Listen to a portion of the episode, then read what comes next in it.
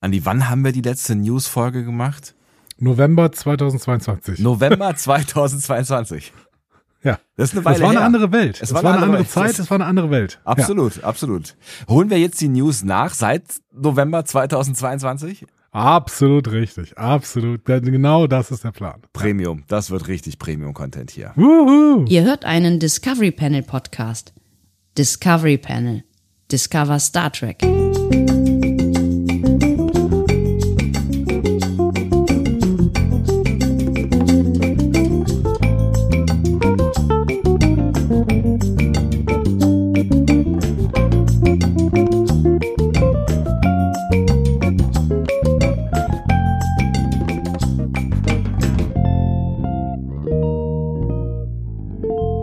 Das fühlt sich an wie aus einer anderen Zeit. Herzlich willkommen. Wir öffnen das Discovery Panel zu einer News-Folge zur ersten in diesem Jahr. Zur ersten auch im letzten Jahr offensichtlich. Genau. Wir, wir machen im Jahr 2024 die erste Newsfolge 2023. Das wird ganz Richtig. aufregend. Das wird richtig aufregend. Also ähm, ich, ich, ich kann mir nicht vorstellen, wer jetzt von euch noch abschalten möchte. Ihr werdet reingezogen in ein News-Spektakel, möchte ich sagen. Und euer Zeremonienmeister der News ist heute auf dem Panel. Andreas Dom. Ach so, ja, und ich auch halt. Ne? Ich weiß nicht genau, auch. was, Ja, was, genau. was ich jetzt hier so bin, aber äh, Sebastian Sonntag zumindest bin ich, das weiß ich. Ähm, und wir werden uns jetzt so Stückchen für Stückchen durcharbeiten. Das heißt, ihr werdet jetzt heute hier jetzt nicht die brandheißen, krassen Mega-News erfahren. Was? Äh, Ich habe News von gestern, vorgestern und so weiter. ihr werdet heute richtig brandheiße Mega-News erfahren, aber äh, wir werden auch so ein bisschen zusammenkehren, was eigentlich gerade Stand der Dinge ist in eurem äh, Lieblingsfranchise, nämlich Marvel. Nein! Was? Oh Gott. Oh Gott. Nein, nein, nein, nein, nein, nein, nein. Falsch Wo hab ich hab Skript. Ja ein Skript von dir, Entschuldigung, es war völlig falsch. Ja, genau, genau. Also keine, keine äh, Marvel News, bitte. So. Ich nehme was zu trinken. Ähm, ja, ich, ich habe äh, hier H2O. ja, ich habe auch H2O mit äh, CO2 versetzt. Sehr gut, das mag ich ja gar nicht. Ich äh, trinke es gerne ohne CO2 versetzt. Ja, ich weiß auch gar nicht, ob das so gut ist. Also, ob das gut ist, dass ich das CO2 in mir vergrabe. Quasi. Aber Es ist immer gut, wenn man CO2 nicht in die Atmosphäre lässt, habe ich gehört. ist auf, vergraben ist aber auch nicht gut, habe ich mir sagen lassen. Äh, Carbon Capturing, das geht schon alles. So, ähm, lass uns über was reden, wovon wir Ahnung haben. Mir fällt nichts ein. Ja. Lass uns über Star Trek reden. ähm, Ich kann dir schon mal sagen, was das Inhaltsverzeichnis hergibt. Das Inhaltsverzeichnis gibt her Star Trek Discovery, Star Trek Picard, Star Trek Lower Decks, Star Trek Strange New Worlds, Star Trek Prodigy, Star Trek Starfleet Academy, Star Trek Section 31, Star Trek Legacy, Star Trek Short Tracks, Star Trek Very Short Tracks und Star Trek Filme. Hast du Bock? Ich habe Bock und ich glaube, ich, ich muss jetzt gerade nochmal, also ich habe, ich glaube, mich konzentriert zu haben, aber ich glaube, es ist nichts, nichts, nicht dabei gewesen, oder?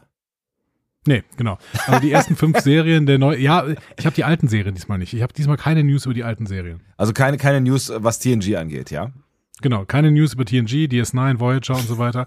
Ähm, Wie sonst immer. aber- ja. Ja, es, es gab ja ab und zu mal was, aber da habe ich diesmal überhaupt nichts. Stattdessen die fünf neuen Serien äh, von Phase 1 von Star Trek, dann ähm, den Beginn von Phase 2 von Star Trek. Also Sagt man das jetzt so? 2017. Sind wir jetzt, sind wir jetzt Ja, in Phasen unterwegs? Ja, tatsächlich. Ja, tatsächlich, sagt man das so. Äh, Phase 2 ist dann ab Section 31. Ja. Ähm, dann kommt Starfleet Academy. Ähm, Legacy haben wir einen längeren Blog drüber. Okay. Mit einem interessanten Fazit. Ich Okay. möchte das noch nicht spoilern, aber es wird Okay. äh, schön. Ja, Short Tracks, Very Short Tracks, das wird Very Short äh, Content von unserer Seite aus hier an dieser Stelle. Ja. Äh, und dann reden wir, müssen wir, müssen wir mal wieder über Filme reden. Aber äh, du weißt, wie gerne ich das mache. Absolut. Also wenn, wenn du dich äh, herablässt, über Filme zu reden, dann muss es ja wirklich irgendwas geben, worüber man reden kann an dieser Stelle. Schönes Geräusch. Ja. Ja, ich hab gedacht, ich lasse diesmal mein Handy an. Ja, Einfach gut. nur, damit ich relatable werde. Ja, So. genau, das ist, du musst, du musst auch mal einfach so, ne, du musst mal connecten mit den Menschen, die sonst auch immer ihr Handy Richtig. dabei haben, ja, du musst mal wissen, wie sich das Ja. anfühlt und so, ja. Ja, weißt du, ich bin, ich, ich bin auch viel zu wenig Street in letzter Zeit. Ne? Ich muss da irgendwie mal. Naja, du bist halt auch einfach hart Millennial, ne, was willst du sagen? Ich bin Millennial? Ich glaube schon.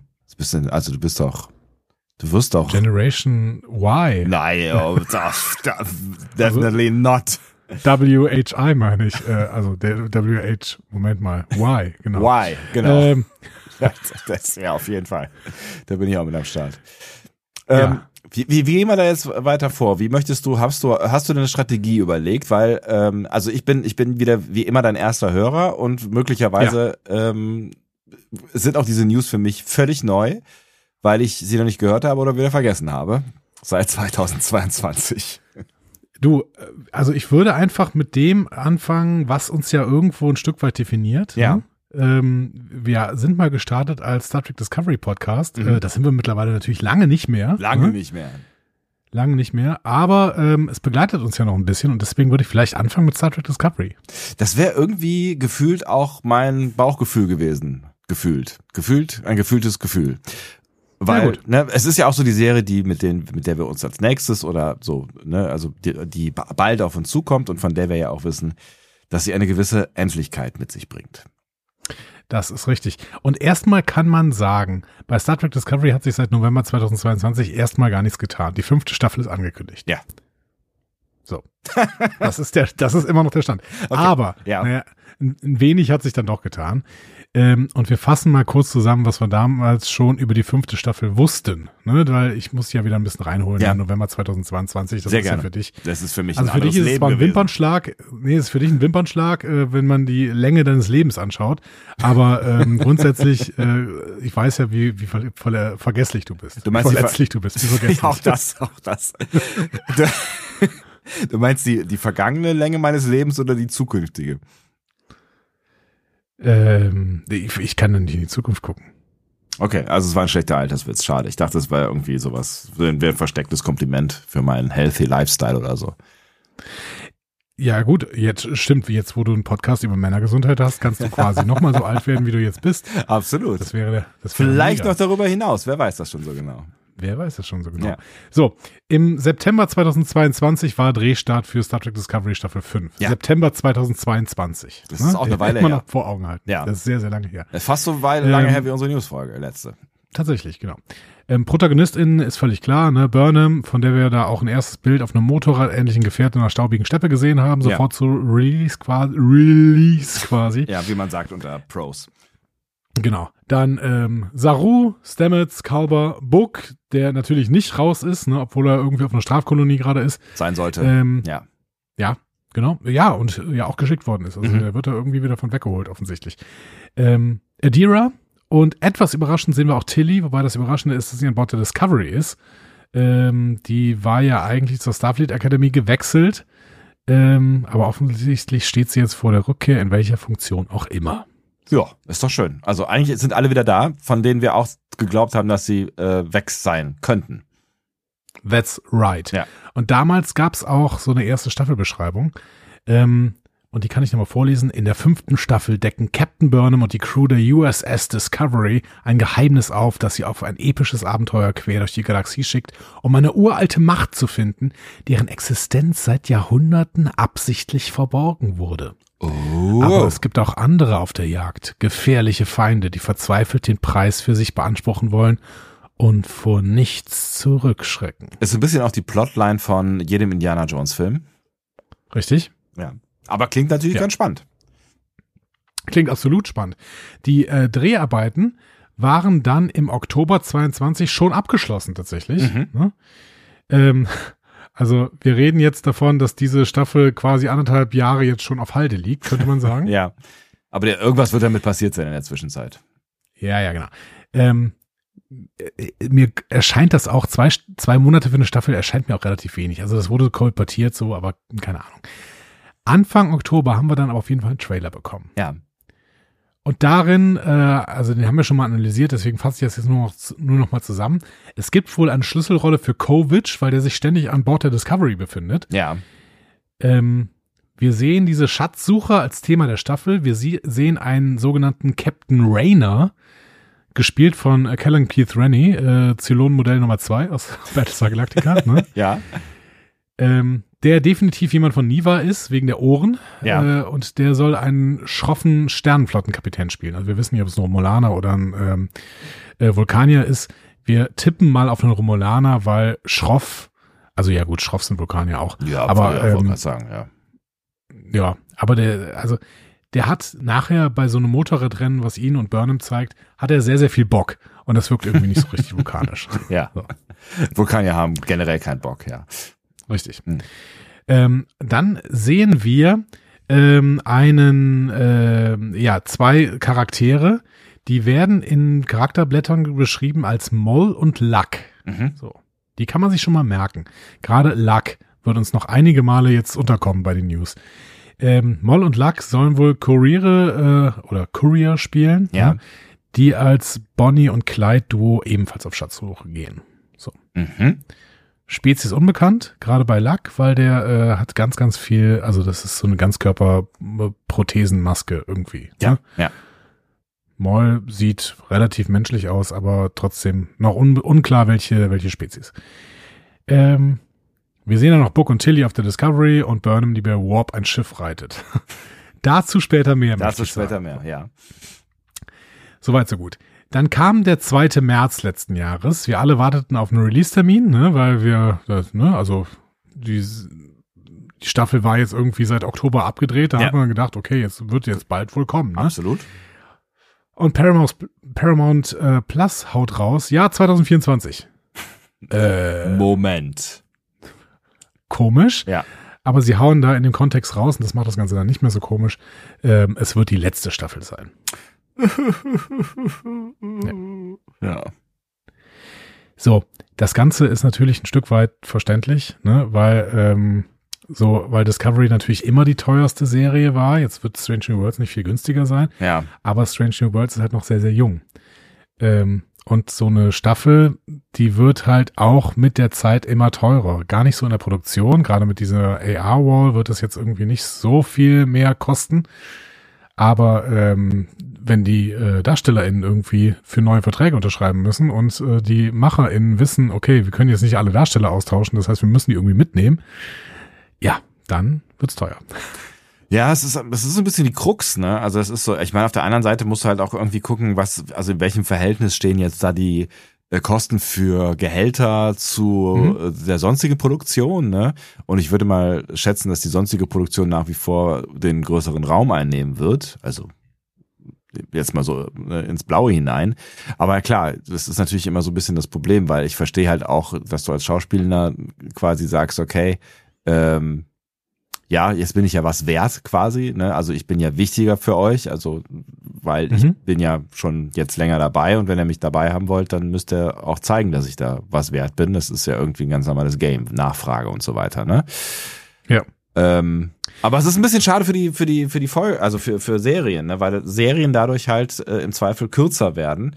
Wobei ich jetzt nicht glaube, dass äh, sie Discovery sehr viel weitergezogen hätten als jetzt diese Staffel, weil Strange New Worlds ja doch so ein bisschen den ähm, Ruhm äh, abgelaufen hat, wenn man Ja. das so sagen darf, kann. Also äh, Discovery war nicht unerfolgreich, ne? aber Discovery war sicherlich jetzt keine so erfolgreiche Serie, dass man sagen könnte, okay, das ist eigentlich egal, äh, was die verlangen und wie viel die Produktion kostet, das können wir uns auf jeden Fall leisten. Gerade in diesem Zeitalter, in dem gerade alle Streaming äh, Sender große Probleme haben Ja. und versuchen, sich irgendwie zusammenzulegen.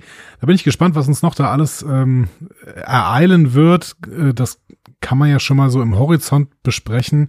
Paramount wird tendenziell ähm, verkauft werden, beziehungsweise übernommen werden. Ähm, und dann kann es sehr, sehr gut sein, dass äh, mehrere Streaming-Sender zusammengelegt werden. Die Rede ist gerade davon, dass vor allen Dingen HBO Max, Paramount und eventuell sogar Apple TV alle drei zusammengelegt werden. Ähm, wäre vielleicht nicht so schlecht, weil das wäre ein Streaming-Sender, den ich auf jeden Fall gerne hätte. Ja.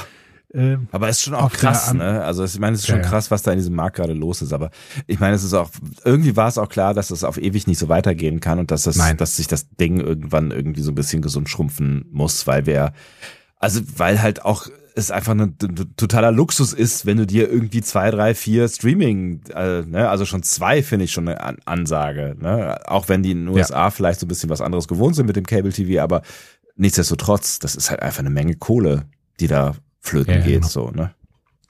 Und deswegen ist tatsächlich klar, dass es nicht so weitergeht. Wir werden am Ende irgendwelche großen Player haben. Äh, Amazon sind too big to fail. Die können im Prinzip machen, was sie wollen. Die Frage ist aber trotzdem, ob sie lange mit den Amazon Studios weitermachen, weil die bringen denen halt auch nicht so richtig viel, außer äh, rote Zahlen. Ja, und ein bisschen, ein bisschen Fame auf jeden Fall. Die sind ja schon durchaus erfolgreich, ne? Ja, ja, aber erfolgreich auf dem Markt nicht. Ne? Also nee, also sind, was, äh, was, also was so, so Rezeption angeht, ne? Also was, was so Kritiken angeht und ich glaube auch was die Preise angeht, sind sie nicht so schlecht unterwegs, ne? Ja, das weiß ich nicht genau. Äh, also die Kritiken sind sind durchwachsen. Ne? Also wir haben, die haben für die haben eine Milliarde für äh, Herr der Ringe ausgegeben und die Serie war jetzt nicht un. Achso, du bist bei Amazon. Ich bin bei Apple gefeiert. TV. Ach so, Apple, nee, Apple TV ist was anderes. Ne? Apple TV ist äh, auch ein Verlustgeschäft, aber äh, Apple TV hat halt sehr, sehr viele Premium-Serien gehabt. Ne? Ja. Ähm, bei Amazon ist mehr so, ja, wir leisten uns halt diesen Streaming-Sender und wir sind so groß, dass es uns völlig egal ist, wie viel wir da reinstecken. Ja. Aber ähm, ja, so richtig, also so richtig ein Erfolgskonzept war das irgendwie, zumindest die Eigenproduktion noch nicht. Netflix ist unfassbar groß. Weiß nicht, ob sie das halten können bei den derzeitigen Produktionen, weil sie auch irgendwie noch ein Franchise suchen, was sie gerne ausschlachten würden. Ja. Disney hat diese Franchises, deswegen ist Disney so groß. Ja. Äh, entlassen aber auch ohne Ende Leute. Und ähm, dann wird sich halt noch ein großer Gigant daneben auftun. Und das wird wahrscheinlich aus dem Zusammenschluss von, ähm, von Max, was äh, früher HBO Max war, ja. ähm, Paramount Plus und tendenziell Apple TV, zumindest gab es da auch schon Gespräche, ähm, daraus entstehen. Und dann, ja, dann haben wir die vier ganz, ganz großen ja. im Prinzip. Ja, aber dann, dann macht es vielleicht auch wieder ein bisschen mehr Sinn und dann ähm, kann man vielleicht auch wieder, also ne, ich glaube, du hast mit jedem dieser Sender jetzt gerade auch oder mit dieser Stream, Streaming-Anbieter auch irgendwie alleine Spaß, aber dann wird es vielleicht nochmal ein bisschen spaßiger, wenn du wirklich so die, die ganz groß mit dem großen Angebot hast, dann kannst du die halt auch wirklich mal irgendwie fürs, für ein halbes Jahr vielleicht nur einschießen von denen und dann ist gut sie werden halt auch zunehmend panischer, merkt man. Also jetzt, jetzt heute kam die Nachricht noch raus, ähm, dass, oh Gott, was war das denn? Netflix sperrt jetzt Konten, die mit VPN abgeschlossen worden sind. Ah, was? Mhm. Ähm, und Disney sperrt Passwort-Sharing in den USA, also die kriegen alle Angst. Ja. Die, die, weil sie halt alle irgendwie kein, nicht dauerhaft schwarze Zahlen schreiben, beziehungsweise Netflix hat sich mittlerweile die schwarzen Zahlen gerettet, aber die weiß ja, weiß ja, weiß ja nicht, wie lange das bestehen bleibt. Ja, ja, genau. Ja, die müssen ja eigentlich auch wieder äh, investieren, weil, also ich meine, die haben natürlich ein großes Angebot, aber ähm, so die, die ganz großen Knaller, die haben sie halt eben nicht gerade. Genau.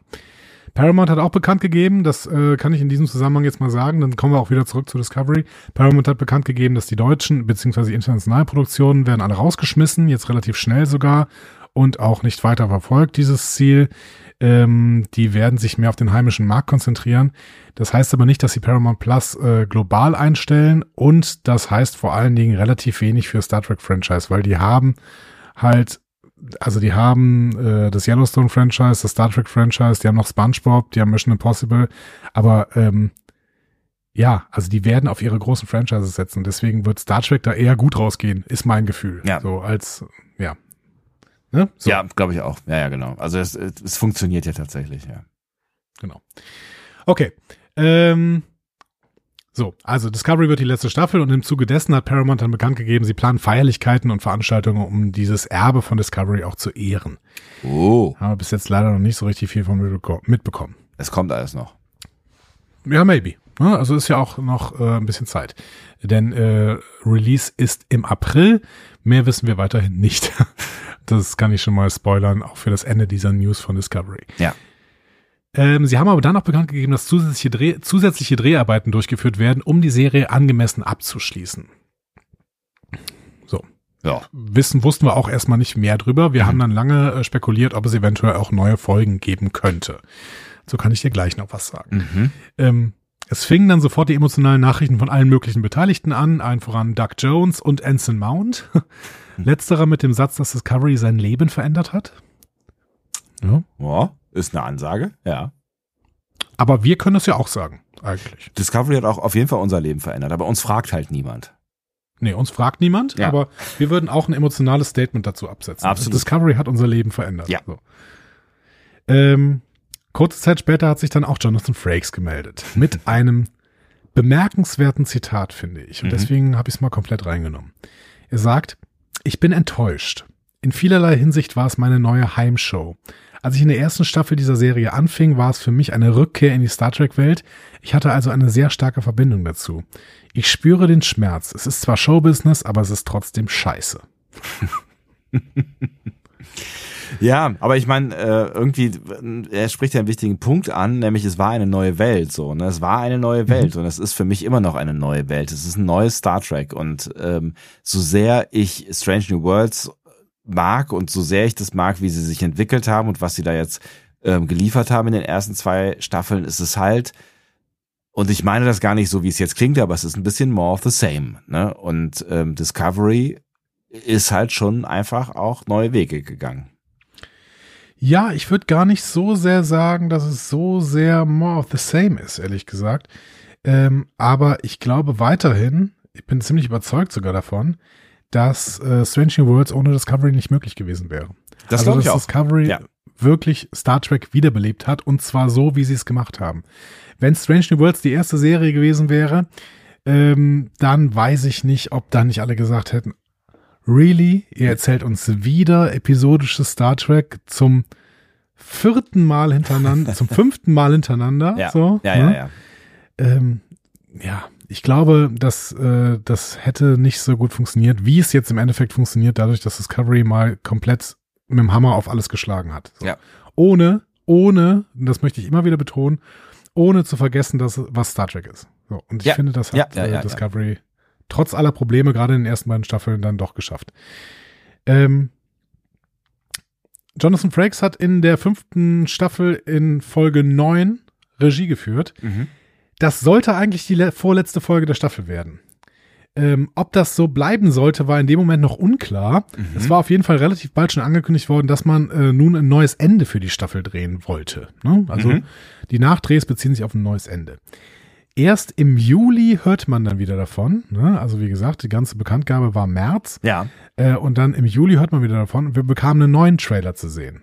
Beziehungsweise ein Sneak Peek. So, so nennt man das ja. Die ersten fünf Minuten der ersten Folge der fünften Staffel. Ja. Ähm, das hast du dir auch angeguckt? Ja. Ne?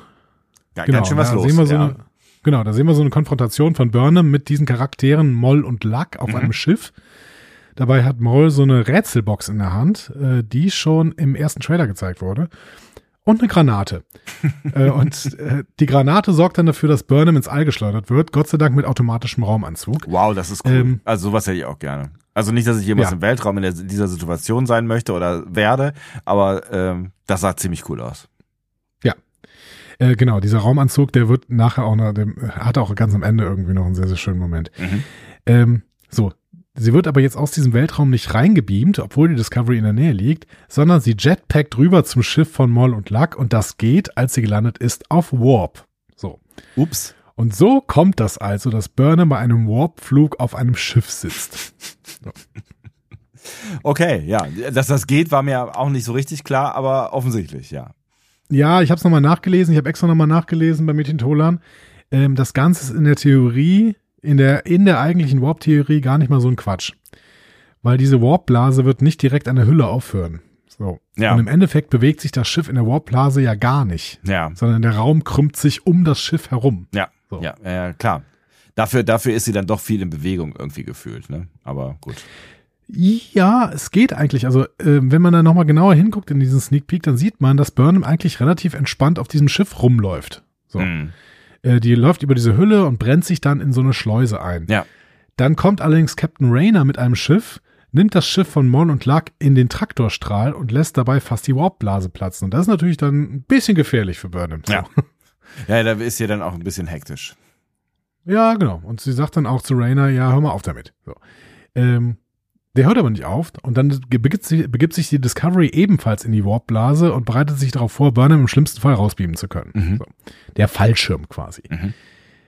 Im Endeffekt lässt Rayner nach. Burnham kann sich beim Fall aus Warp vom Schiff von Moll und Luck lösen und wird in Richtung Discovery geschleudert, die sie dann auffängt, äh, was eine sehr, sehr schöne Sequenz ist, weil sie fängt sie quasi mit dem Viewscreen auf, durch den sie dann quasi auf die Brücke gebeamt wird und dann geht ihr automatischer Raumanzug weg. Ja, mega, mega Sequenz, richtig cool, ja. Ja, Also dann setzt sie sich gemacht. ganz entspannt äh, auf den Stuhl, auf den Captain's Chair, so. Was? Ja, also Äh, völlig, unge völlig ungestresst wirkt sie genau. jetzt nicht, Ja, nee, ehrlicherweise. ne? Aber es ist ein cooler, es ist, ein, es ist schon ein bisschen James Bond-Move irgendwie so, ne? Ja, ja, genau.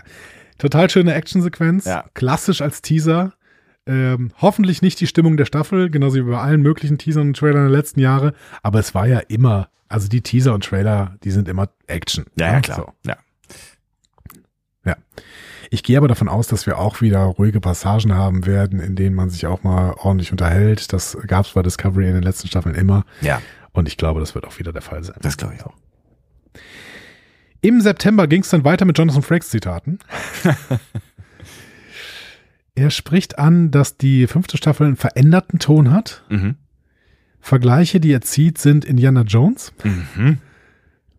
und ein Film, bei dem er selbst Regie geführt hat, Gott. nämlich First Contact. Ah, was? Also Ja. schon, schon, schon ein bisschen Action. Also das, was diese beiden Filme verbindet, ist Action, oder?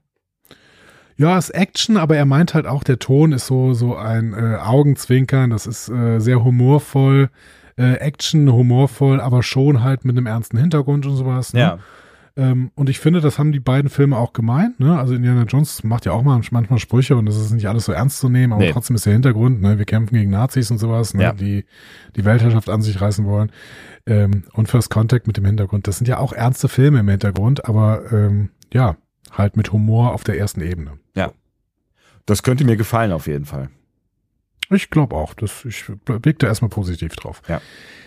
Kurz danach hat sich Elias Tufaxis, der Lack-Darsteller, gemeldet, um bei Mhm. Twitter über sein Schiff zu sprechen.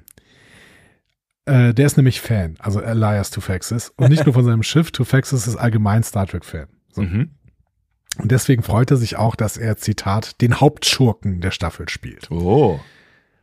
Also wir können davon ausgehen, Moll und Lack sind die Hauptschurken, weil die einfach sich in dem Rennen um diesen Schatz mitbefinden. Mhm. Äh, dass er sich da gemeldet hat, war äh, kurz nach dem SAG-AFTRA-Streik. Ähm, Mhm. es war halt auch deswegen relativ still um die Produktion geworden. Ne? Kann man verstehen. Die durften ja Mhm. auch nicht drüber reden. Ja. Ähm, kurz nach dem Streik meldete sich das Team rund um Soniqua und um Showrunner, Showrunnerin Michelle Paradise dann von der Comic-Con Experience in Brasilien. Mhm. Das war quasi die erste große Con nach dem SAG-AFTRA-Streik. Mhm. Und da haben wir dann einen Starttermin bekommen. Also, April 2024. Einen groben Starttermin. Kehrt. Ja, genau. Also wir wissen noch nicht genau an welchem. Ähm, wir wissen aber, dass es wöchentlich donnerstags kommt Mhm. In den USA. in den USA. Ich schätze fast, dass es hier dann auch Donnerstag oder Freitag kommt. Bin gespannt. Hm? Mhm. Es sind weiterhin zehn Folgen. Das war halt auch mal anders spekuliert worden, ne? dass da irgendwie noch mehrere Folgen dran gehangen werden durch, für das neue Ende, aber es sind weiterhin zehn Folgen, wird uns da gesagt. Ah, okay. Ja. Ja, genau. Aber es war schon irgendwie von 14 oder 15 war mal irgendwie die Rede, ne? Ja, genau. Na ja, gut, aber sie, äh, mal gucken, wie sie das äh, jetzt verpackt bekommen, dass äh, eben nach, nach Folge 10 dann auch wirklich ein Serienende stattfindet. Mhm. Paramount hat dann während dieser äh, Comic-Con Experience in Brasilien auch noch ein neues Sneak Peek rausgehauen. Äh, wieder ein, ein Clip, aber diesmal nur einen einminütigen. Da kämpfen Burnham und Book auf so einem Planeten, also so einem Steinplaneten, auf dem Runen sind, also auf diesen Steinen, gegen ein und später zwei Monster. Mhm. Monster, die sich tarnen können und Pfeile verschießen können. Und fliegen. Und fliegen. Ja, so ein bisschen flattern, ne? Ja. Aber auf jeden Fall. Und groß sind, können wir, ne? Also, es ist schon ein Sehr groß. bedrohliches äh, Szenario. Genau. Ähm, aber also die Szene ist jetzt nicht wirklich der Rede wert, es hat weiter eine Actionsequenz, aber halt auch nicht so super lang. Spannend ist, dass dieser Planet halt irgendwelche Runen hat und das offensichtlich ein Stück weit mit zu dieser Schatzsuche oder zu, diesem- zu diesem Rätsel äh, gehört, das sie da untersuchen müssen. Zu dem Indiana Jones Part. Genau. Zum ersten Mal wurde auf der Con von Michelle Paradise dann auch gesagt, dass die fünfte Staffel ein Stück weit episodischer sein soll. Aha. was ich nicht so richtig übereinander bekomme. Also episodischeres Erzählen und einen großen Erzählstrang mit einer riesigen Schatzsuche durchs, durch den ganzen Quadranten oder das gesamte Universum. Ähm, weiß ich nicht. Aber das, äh, sie meint auch, dass das serielle Erzählen von Discovery natürlich trotzdem beibehalten wird. Ähm, ich bin gespannt, ob sie dann irgendwie einen Planet of the Week machen, wo jetzt gerade neue Sachen versteckt sind irgendwie oder wo neue Rätsel versteckt sind. Aber das geht schon. So. Also äh, ich finde immer noch einer der, der Meister in seiner Klasse ist da Mandalorian ähm, gewesen. Also vor allen Dingen in der ersten oder in den ersten beiden Staffeln, ähm, wo ja auch immer eine Geschichte quasi erzählt worden ist mit einem Strang, der auch immer weiterging. Aber es war immer ein Thema. Also und es war immer fast eine Farbe quasi. Also es war ähm, jede Folge war sehr klar getrennt von der von der anderen. Das geht schon, mhm. wenn man das kann. Na gut, wenn du das sagst, dann glaube ich dir da erstmal. Halt die Frage, ob die bei Star Trek das können, aber das werden wir dann sehen. ja, Michelle Paradise hat ja jetzt schon mal gezeigt, dass sie auf jeden Fall Geschichten erzählen kann. Äh, wenn auch nicht völlig ohne Schwächen, aber ähm, gucken wir mal. Ja. So. Anfang des Jahres kam dann nochmal ein neuer News-Schwall, weil das erste Pressekit rausgehauen wurde. Ähm, dabei haben wir dann zum Beispiel die Episodentitel bekommen. Mhm. Das ist jetzt natürlich wieder so eine Frage, ob wir das, ob wir die nennen sollten, aber auf der anderen Seite, ich habe sie mir durchgelesen und ja. ehrlich gesagt fühle ich mich überhaupt nicht gespoilert davon, deswegen würde ich es jetzt einfach mal machen. So. Hau raus. Ansonsten könnt ihr ähm, ja eine Minute vorspulen, aber äh, ich würde jetzt Andi auch grob vertrauen ja, also vertraut mir, es ist jetzt kein großer Spoiler und ihr werdet die wahrscheinlich jetzt auch, wenn ich sie einmal nenne, auch wieder vergessen. Wir haben Episode 1 Red Directive, dann Under the Twin Moons, dann Ginal, dann Face the Strange. Mhm. Folge 5 heißt Mirror oder mhm. Mirrors. Aha. Dann sind wir bei 6 mit Whistle Speak, 7 Erigar, 8 Labyrinths, 9 Lagrange Point und 10 Life Itself. So, ich sehe da relativ wenig äh, Ansatz für Spekulationen, was denn in diesen Folgen vorkommen können. Schön ist auch, dass wir natürlich die, ähm, die Autoren da auch zu be benannt haben. Ja. So, und dann kann ich jetzt auch schon mal ein bisschen spekulieren, beziehungsweise mir so ein paar äh, Informationen sogar schon zusammenstellen. Habe ich schon mal meine Zusammenfassung irgendwie ein bisschen ent entspannt. Ja. Ähm, ja, das Einzige, was man ein bisschen spekulieren könnte, wäre, ob die Folge Mirrors eventuell nochmal im Spiegeluniversum spielen könnte. Ja, absolut. Ja, das wäre natürlich auch mein erster Gedanke. Ne? Ähm ja, ich meine, warum nicht? Ne? Könnte, könnte ja durchaus sein. Ähm allerdings wären wir dann ja äh, auch zeitlich in einem anderen Mirror Universe. Ja, und ich bin gespannt, wie sich das darstellt. Also ich, ähm, es ist ja so ein bisschen äh, immer noch für mich unklar, was das war, als wir Karl auf diesem äh, Eisplaneten besucht haben und dann durch den Guardian of Forever gegangen sind. Ja. Ob das das Mirror Universe in der Vergangenheit war, ob das einfach eine mögliche Vergangenheit war. ja, ist schwierig, ja. Meinst Unklar. du, das könnte auf, aufgelöst werden? Ah, nee, das glaube ich nicht. Ich glaube, wenn, dann wird das eher in Section 31, 31 aus, äh, aufgelöst, ja. aber keine Ahnung. Hm. Ja. Glaubst du, wir sehen äh, vielleicht sogar Michelle Yeoh wieder in dieser Staffel, vielleicht als kurzen Nein, Gastauftritt? Nein. Das glaube ich nicht. Michelle Yeoh dreht jetzt gerade äh, wieder Star Trek, also sie ist jetzt gerade dran, das äh, dazu später mehr. Aber ich glaube nicht, dass sie nochmal in Discovery mitspielt. Das hm. ist vorbei. Ja. Schade eigentlich. Ja, gut. So, was wir dann auch noch gesehen haben, äh, jetzt in diesem Pressekit, ist ein Foto eines romulanischen Schiffes. Mhm. Die Romulaner könnten also wieder eine größere Rolle spielen, hoffentlich nicht, weil sie auf Niva einen Bürgerkrieg auslösen. ähm, es spricht aber viel auch dagegen, dass es so aktuelle Romulaner sind, weil in der Synopse der ersten Folge steht wohl, dass die Handlung auf einem 800 Jahre alten romulanischen Raumschiff startet. Mhm. Das könnte auch dieses Schiff sein von Moll und Luck, was wir da gesehen haben, in diesem Sneak Peek mit äh, Burnham, die auf dem Schiff reitet. Ähm, keine Ahnung. In der Synopse steht auch noch, dass Discovery damit mit TNG verknüpft wird. Was auch immer das bedeutet. ja, ich hoffe was Gutes. Meinst du, der, der, der Olle Picard kommt nur vorbei. Ja. Hallo! Na, wenn, wir, wenn wir eine Folge haben, die, ne, hier die neunte Folge war es, glaube ich, ne, die einen französischen Titel trägt, da habe ich ja gerade kurz gedacht. Nee, Lagrange Point ist ein, ähm, ist ein äh, Begriff in der Astrophysik. Ah, okay. Der wurde in Star Trek auch schon mal ähm, besprochen, aber dazu werden wir mehr erzählen, wenn wir Episode 9 besprechen. okay. Verstehe. Laden wir uns mal einen Physiker ein oder so. Absolut. Ähm, ja. Danach haben wir bislang nur noch ein kleines Interview mit Doug Jones gehabt, der über die Romanze mit Trina und äh, von Trina von Niva, ne, die ist adlig, ne? Trina Ja. von Niva, Ja, ja. die gesprochen haben. äh, in der Romanze geht's wohl weiter. Das ist ja schön. So. Und ähm, Elias Tufexis gibt auch weiter Interviews, in denen er feiert, dass er jetzt Star Trek Bösewicht wird. Und er sagt wohl ein komplexer Charakter, der auch noch eine wichtige Rolle in der Lore spielen könnte. Mhm. Tja, was auch immer das bedeutet. Ne?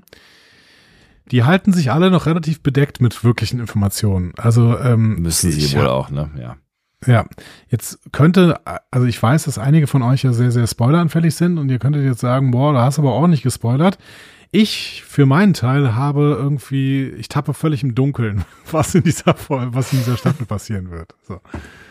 Ja. Das heißt, wenn ich euch gespoilert habe, dann völlig unwissentlich, weil ich habe ehrlicherweise keine Ahnung. So. Ja, ich habe irgendwie auch noch keine wirkliche Vorstellung von dem, was da passieren mag. Aber es ist aber, also, ähm, es ist, es ist vielleicht auch gar nicht so wichtig am Ende. Also ich finde ja tatsächlich am Ende immer wichtiger, was so zwischenmenschlich passiert. Ne? Aber klar, Mhm. so, so ein paar ähm, Rätsel, äh, da bin ich schon drauf gespannt, wenn sie gelüftet werden. Also was Cronenberg da die ganze Zeit, das haben wir, den haben wir ja auch gesehen in, dem, in diesem fünf Minuten Einspieler, ne? Ja. was der da die ganze Zeit auf der Bühne macht, also auf der Brücke. Meinst du, Kovic wird am Ende als Cronenberg einfach äh, enttarnt? Ja, das wäre ganz geil. Ne? ich bin Moment mal, echt sorry, ich bin, Regisseur, Regisseur? ich bin Regisseur und hab mir Inspiration gesucht, Leute. Also, nach all diesen Infos, wie gespannt bist du denn jetzt? Ich habe mega Bock. Also vor allen Dingen, äh, als ich irgendwie die ne, einfach nochmal bewegt Bild gesehen habe ähm, von, von von Discovery, ich habe mega Bock, da jetzt äh, wieder einzusteigen. Auch jetzt wieder, nachdem wir so eine gan- ganze Weile mit animierten Serien uns äh, äh, und Mhm. noch be be weiter beschäftigen werden, beschäftigt haben und beschäftigen werden. Äh, freue ich mich sehr darauf, wieder Live-Action zu sehen. Aber ich habe mega Bock auf Discovery. Es ist immer noch für mich, äh, irgendwie habe ich so nochmal gemerkt, so dieses neue Star Trek-Gefühl. Ne? So dieses Ja. auf zu neuen Ufern, was auch immer. So, ne? Das ist. Und, daraus ist ja auch irgendwie alles geboren worden. Ne? Das hast du ja eben irgendwie schon so grob angedeutet. Ne? Also nicht nur, weil Strange New Worlds ohne Star Trek, äh, ohne, ohne Discovery nicht äh, möglich gewesen wäre, was vielleicht irgendwie die die Haltung in äh, der Community angeht. Ich meine, es ist halt auch faktisch aus der Story heraus entstanden, so, ne? Also Ja, genau.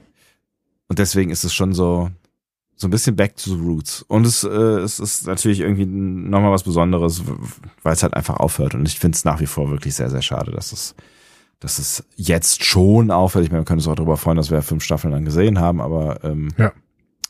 ja, ich hätte mir auch sieben angeguckt. Ja, ich auch, aber ich, ich habe einfach meinen Frieden äh, damit gemacht. Äh, ich finde auch, dass wir einfach damit leben müssen, dass äh, Paramount an vielen Stellen und zwar auch in der Sta Star Trek-Geschichte einfach nicht unbedingt das macht, was die Fans haben wollen. Ähm, sie knicken dann oft vor Fans ein oder sowas.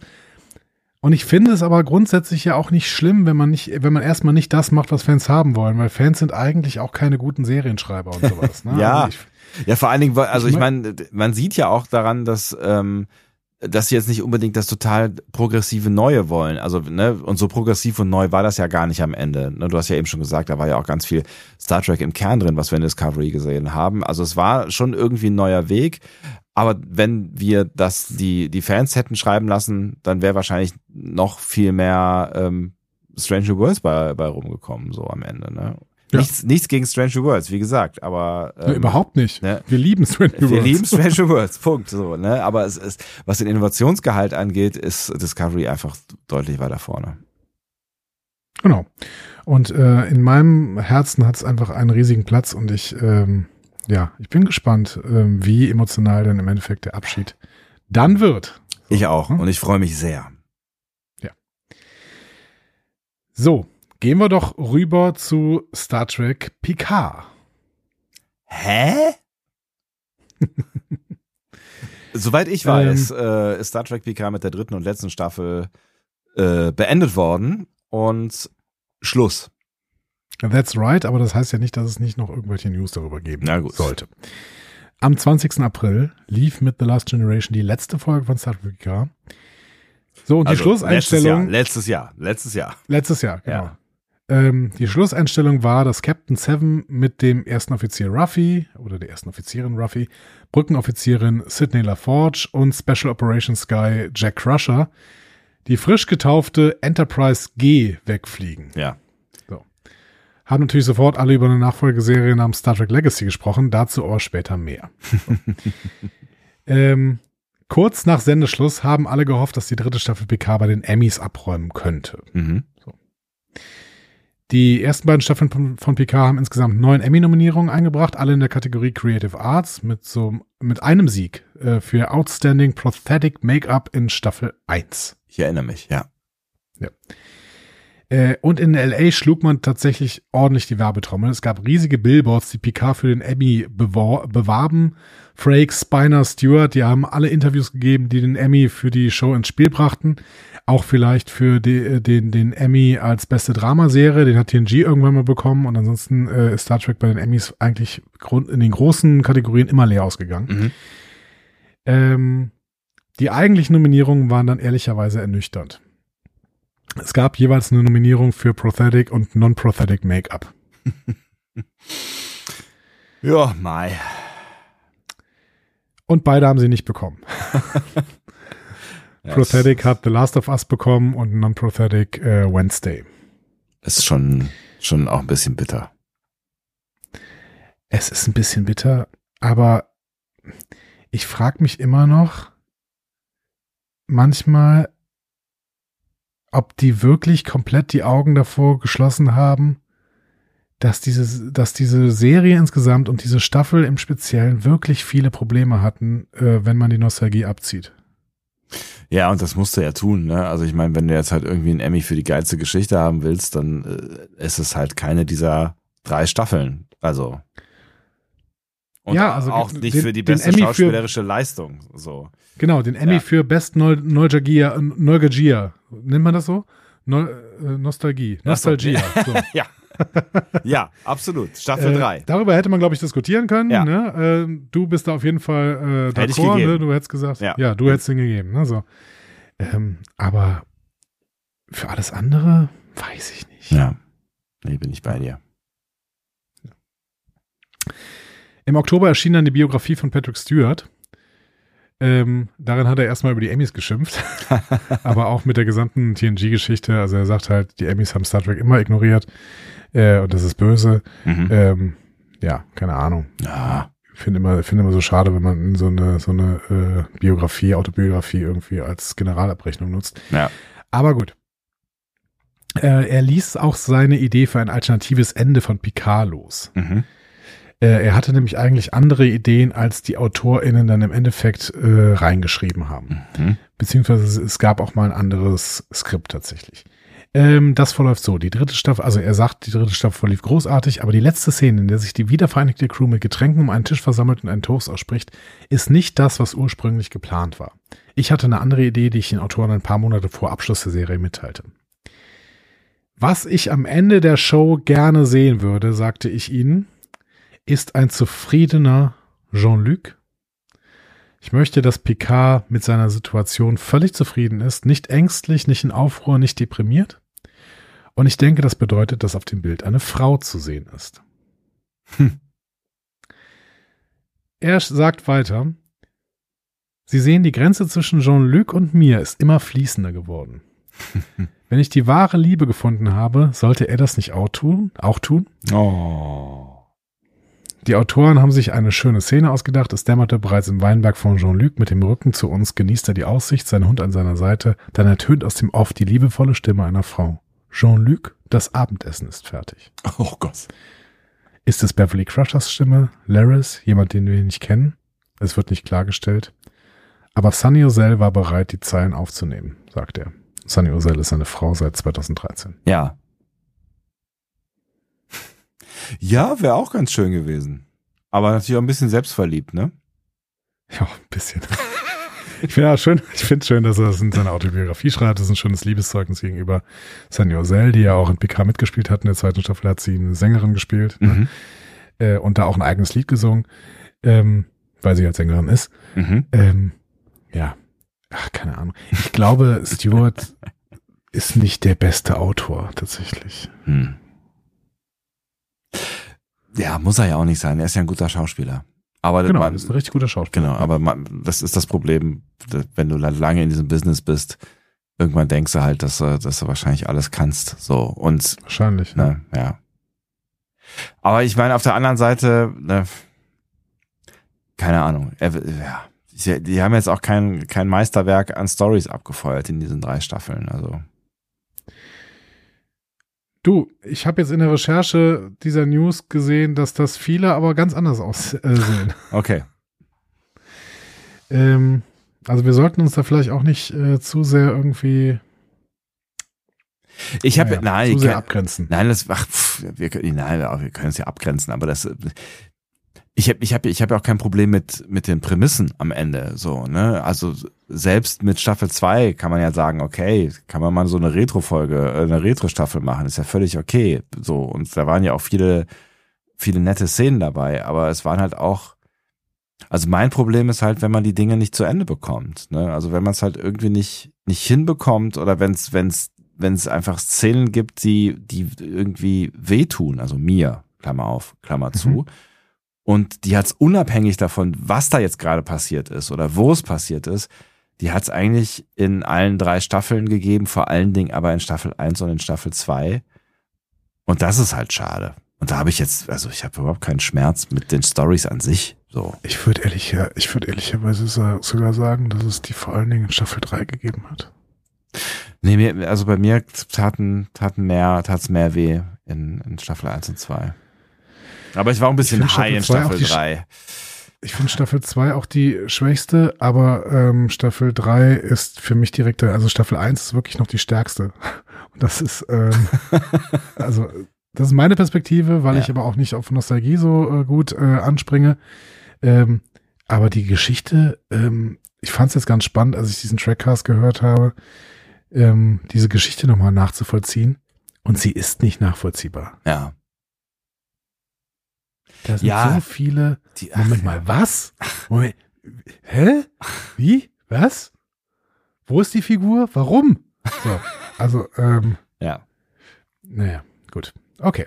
Aber wir werden gleich noch ähm, Loblieder über Terry Metallas hören, wenn wir über äh, Star Trek Legacy sprechen. Und ähm, ich bin gespannt, mit welcher Stimmung wir denn aus diesem kleinen Newsblock dann gleich rausgehen werden. Ja, ich erst. Ähm, so, aber vielleicht gehen wir gerade noch mal zu einer anderen Serie rüber, nämlich zu Star Trek Lower Decks. Yo, ich bin äh, ganz bei dir. Ja, wir müssen aber natürlich nicht mehr so viel auf Staffel 4 eingehen, denn äh, die haben wir gerade zu Ende besprochen. Ja, ist richtig. Ja? Wir haben es geschafft, sie zu Ende zu besprechen, ja. Ja, aber es war schon auch eine Freude, sie zu Ende zu besprechen. Total, ja, absolut, äh, ja. Richtig tolles Star Trek irgendwie war. Ja. Ähm, Im März letzten Jahres wurde schon Staffel 5 verkündigt. Im Oktober hat Mike McMahon dann klar gemacht, dass er Staffel 5 nicht als Serienfinale schreibt. okay. Der ist ja schon mal schön. Ja, oder? absolut. Ja. Also, ähm, wir hätten ja jetzt irgendwie denken können, okay, Discovery hatte fünf Staffeln, äh, Lower Decks geht jetzt in Staffel 5.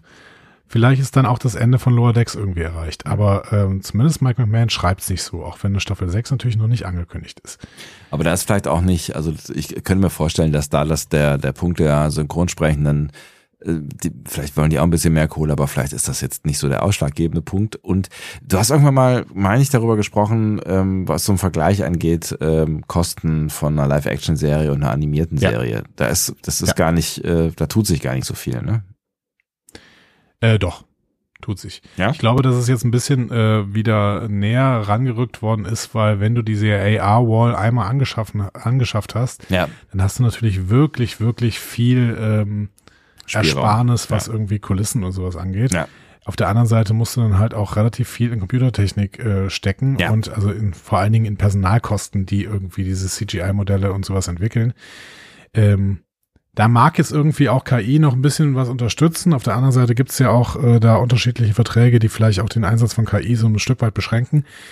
Ähm, weiß ich nicht. Ähm, aber die Personalkosten werden auch nicht weniger. Ja. Also gerade für so, äh, gerade so für Experten. Also ich glaube, ähm, dass äh, die animierten Serien tatsächlich immer noch ein Stück weit günstiger sind. Ja. Und es deswegen viel leichter fällt, äh, ein Lower Decks irgendwie zu verlängern, als äh, ja, ein Discovery oder ein Strange New Worlds Mhm. dauerhaft zu verlängern. Aber das würde ja bedeuten, dass wir vielleicht auch die Hoffnung haben, dass uns Lower Decks noch eine Weile erhalten bleibt, weil die sind ja gerade irgendwie in einem Release-Rhythmus, der relativ zügig ist irgendwie, ne? Ja. Also diese Hoffnung habe ich auf jeden Fall. Hm. Ähm, Mike McMahon hat dann die New York Comic Con ähm, äh, besucht, Ende Oktober. Mhm. Und da hat er ein bisschen mehr erzählt über Staffel 5. Ähm, er sagt, wir haben Pläne, mehr Heimatwelten zu besuchen. Ich liebe es, in Lower Decks Kulturen zu besuchen, sie weniger monokulturell zu machen und mehr zu sehen. ich habe das auch gerne bei Orion gemacht und ich konnte es nicht glauben, wir hatten Orion noch nie zuvor besucht, da Orions so ikonisch sind, wie sie sind. Ich finde es toll, dass Tandy anders ist als die anderen Orion-Figuren und tatsächlich machen wir in Staffel 5 noch viel mehr Orion. Ach. Ich liebe es, auf Orion zu sein. Ferengina war eine echte Deep Space Nine-Sache. Wir haben Deep Space Nine geehrt. Sie hatten gute Arbeit geleistet, aber ich wollte unbedingt sehen, wie die ersten Schritte der Führung von Rom und Lita aussehen. Ich liebe Chase Masterson. Das war so, sozusagen der Anstoß, die Arbeit von Chase zu bekommen, war der Grund, warum wir nach Ferengina gegangen sind. Aua. ähm, Ja, weitermachen. aber ja, ich würde gerne sehr sorgfältig vorgehen, wenn es sich bei den Planeten um einen Planeten handelt, von dem sie nie gedacht hätten, dass wir dort eintauchen würden. Dann sind das diejenigen, zu denen ich gehen möchte. Schön. Also, Mike McMahon hat weiter Bock, sich im Kanon auszutoben. Ähm, und ähm, so wie er das gerade macht, sind wir, glaube ich, auch nicht völlig unglücklich darüber, dass er da Bock drauf hat. Oder? Absolut überhaupt gar nicht. Nee. Ja. Nein, ich- auch, auch dieses erfahrbar machen, quasi Welten vielleicht erfahrbarer machen und ein bisschen in, in, ähm, in die Diversi- Diversität zu gehen. Ich finde das total spannend. Also auch so, dass, dass, dass er so ein bisschen hintergründig in so einer Serie halt am Ende arbeitet, die ja doch auch sehr viel Entertainment ist. Aber ich mag diese Mischung total gerne. Ja, aber ich meine, äh, Mike McMahon ist sich schon bewusst darüber, dass er ne, gerade eine Star Trek-Serie im Jahr 2024 äh, oder als die Aussagen getroff getroffen worden sind, halt noch im Jahr 2023 macht. Und deswegen man halt nicht mehr so stereotype Aliens immer darstellen muss, gerade wenn man irgendwie die Chance hat, vielleicht gerade auf die bekannten Spezies noch ein bisschen näher einzugehen. Ja. Der arbeitet ja trotzdem mit Stereotypen. Aber er sagt halt auch, ja gut, wenn wir jetzt aber mal auf Orion sind, dann können wir ja durchaus zeigen, dass es unterschiedliche Orions gibt. Ja, So. absolut. Ja. Und ich meine, das hat er ja mit Tandy ja schon ein Stück weit gemacht, ne? Wobei, mal sehen. Ähm, aber genau, also dass da nicht irgendwie alle Schurken sein müssen, das liegt vielleicht auch irgendwie auf der Hand her. Zu Tandy habe ich gleich auch noch was. Er spricht dann erstmal noch über Tillin Ja. und sagt, ja, wir wollten einen, eine Vulcan Mariner. So haben wir es irgendwie genannt. Mhm. Was ist ein Vulkanier, der nicht zu anderen Vulkaniern passt? Wie sieht eine Vulkanierin aus, wenn sie aus der Hüfte schießt? Sie zu Lower Decks hinzuzufügen, war etwas, was ich mir schon lange gewünscht hat. hatte. Und ähm, Gabriel Ruiz spielt Tillin so ausdruckslos und so perfekt, dass es sich wie etwas anfühlt, das einfach zu Star Trek und gleichzeitig in eine Komödie passt. True. Ja, true, absolut. Ähm, und äh, Gabriel Ruiz hat ihm wohl gesagt, äh, sie sei, es sei echt und es mache Spaß, es anzusehen. Äh, Tillin-Zeilen zu schreiben, sagt Mike McMahon, ist das Beste, weil man sie schreibt und dann zurückgeht und sich fragt, wie kann ich das noch trockener machen? Ich muss das austrocknen, bis alles andere düster ist und das hier nur noch Sand ist. So. Ähm, weiteres Zitat, wir lieben Tillin und wir lieben es, dass sie Tillin lieben und dass es in dieser Staffel und in Staffel 5 noch viel mehr lustige Sachen gibt, die wir geschrieben haben. Gott sei Dank liebt ihr Tillin, denn sie bleibt hier. Yay! Wir lieben Tillin. Wir lieben Tillin, genau. Also ist perfekt. Ja. Ähm, Peanut Hamper wird hingegen in Staffel 5 erstmal nicht zurückkommen. Mike McMahon beschreibt die drei Folgen als Peanut Hamper Trilogie und diese sei erstmal abgeschlossen. Ja, schmerzt mich jetzt nicht weiter. Nee, ist schon okay. Ne? Ja. Ähm, McMahons größtes Bedauern war, dass er aufgrund einer Covid-Angst während der Dreharbeiten des Strange New Worlds Crossovers nicht am Set sein konnte. Oder wollte dann halt. Ne? Ja. Ähm, und er war dann ziemlich eifersüchtig, als er all die Bilder gesehen hat, die ihm während des Geschehens dann geschickt worden sind. Und er gehört hatte, wie viel Spaß alle mit Regisseur Jonathan Frakes hatten. Ja. Ne? Boah, da wäre ich aber auch, meine Herren, da wäre ich auch die Wände hochgegangen. Ja, genau. So. Ähm, und auf der Bühne hat er dann mit äh, Alex Kurtzman gesprochen und hat gesagt, na, Alex Kurtzman, ähm, wie wär's denn, ne? können wir noch ein Crossover machen, damit ich mitkommen kann? Und Kurtzman, ja, absolut, kriegen wir hin. Und was. McMahon sagt dann, ich werde weiter Druck machen, damit ich am Set sein kann. So. also sagen wir mal so, falls es tatsächlich noch ein Crossover geben sollte zwischen einer weiteren Star Trek-Serie und Lower Decks, äh, dann wird Mike McMahon auf jeden Fall dabei sein und Jonathan Frakes wird wieder Re- Regie führen, Ja. weil Mike McMahon sich das dann wünscht. Absolut. Und es wird vermutlich nicht in der fünften Staffel passieren, so wie es ausschaut. Nein, wahrscheinlich nicht, genau.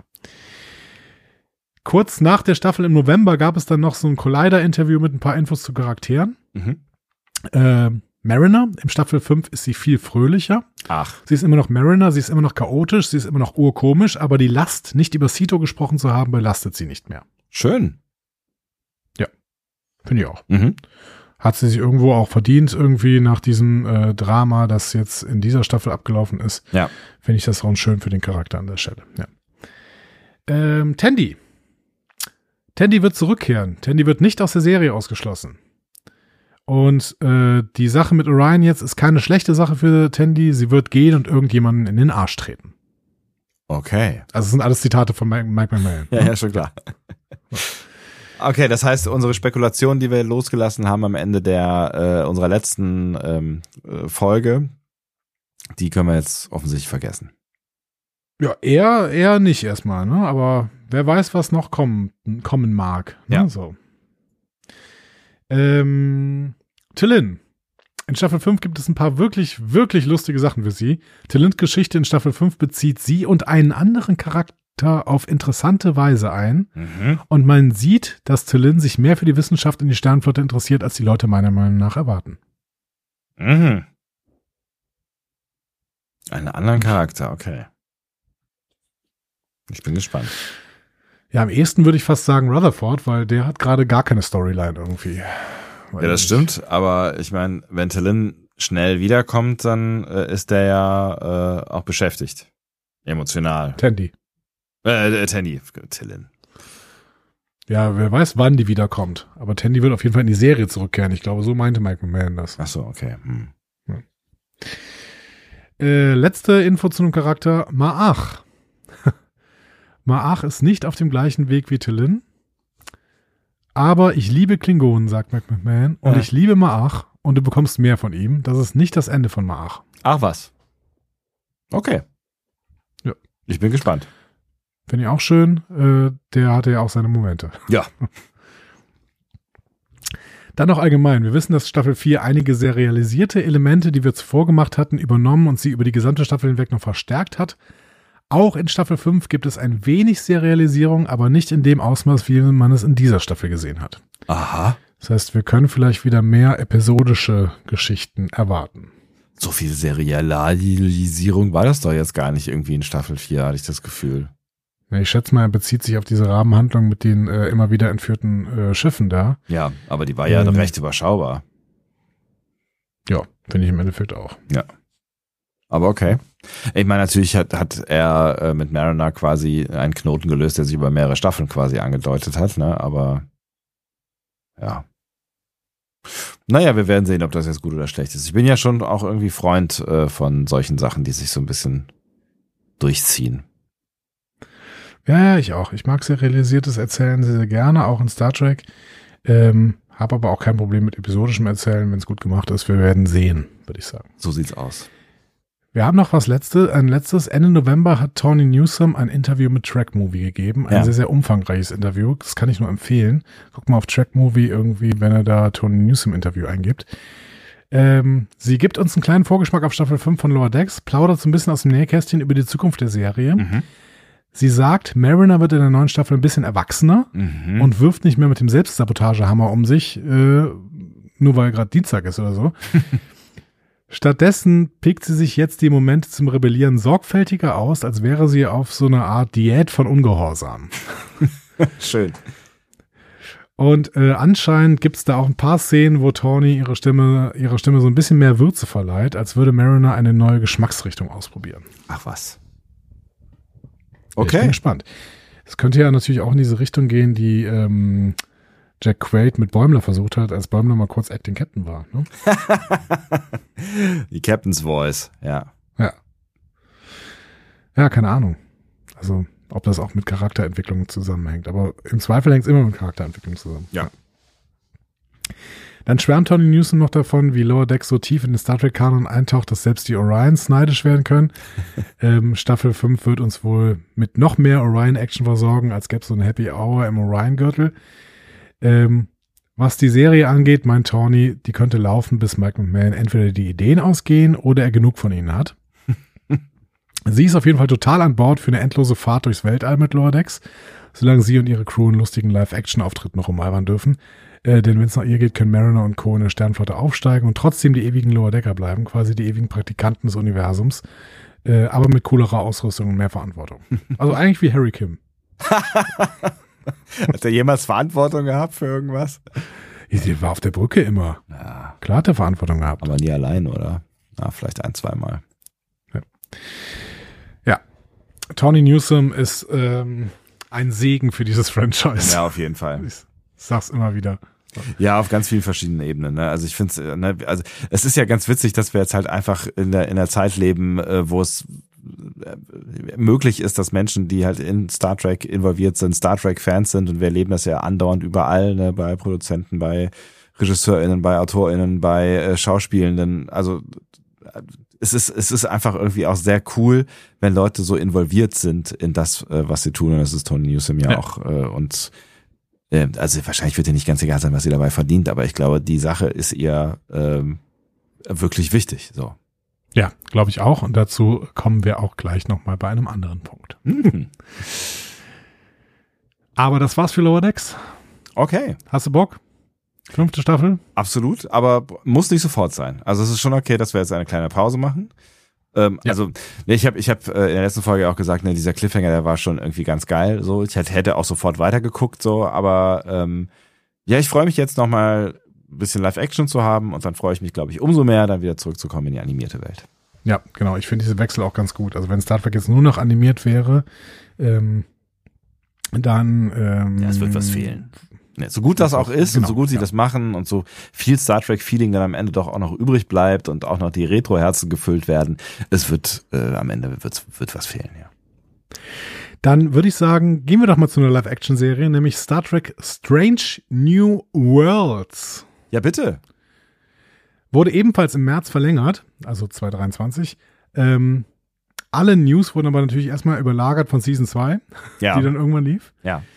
Ähm, Akiva Goldsman, der ja ähm, Producer von Strange New Worlds ist und auch ähm, zweiter Hauptautor quasi, also Co-Showrunner nennt er sich immer, der hat im August schon mal so einen Ausblick auf das gegeben, was sie da vorhaben in Staffel 3. Ähm, er sagt, wir werden weitermachen. Wir sind Genre-Hopper. Also werden wir versuchen, dorthin zu gelangen, wo wir noch nicht waren. Henry Alonso Myers, das ist der Showrunner, Ja. ne? äh, Schlagworte für Staffel 2 waren, lass uns Staffel 1 machen, nur größer und besser. Okay.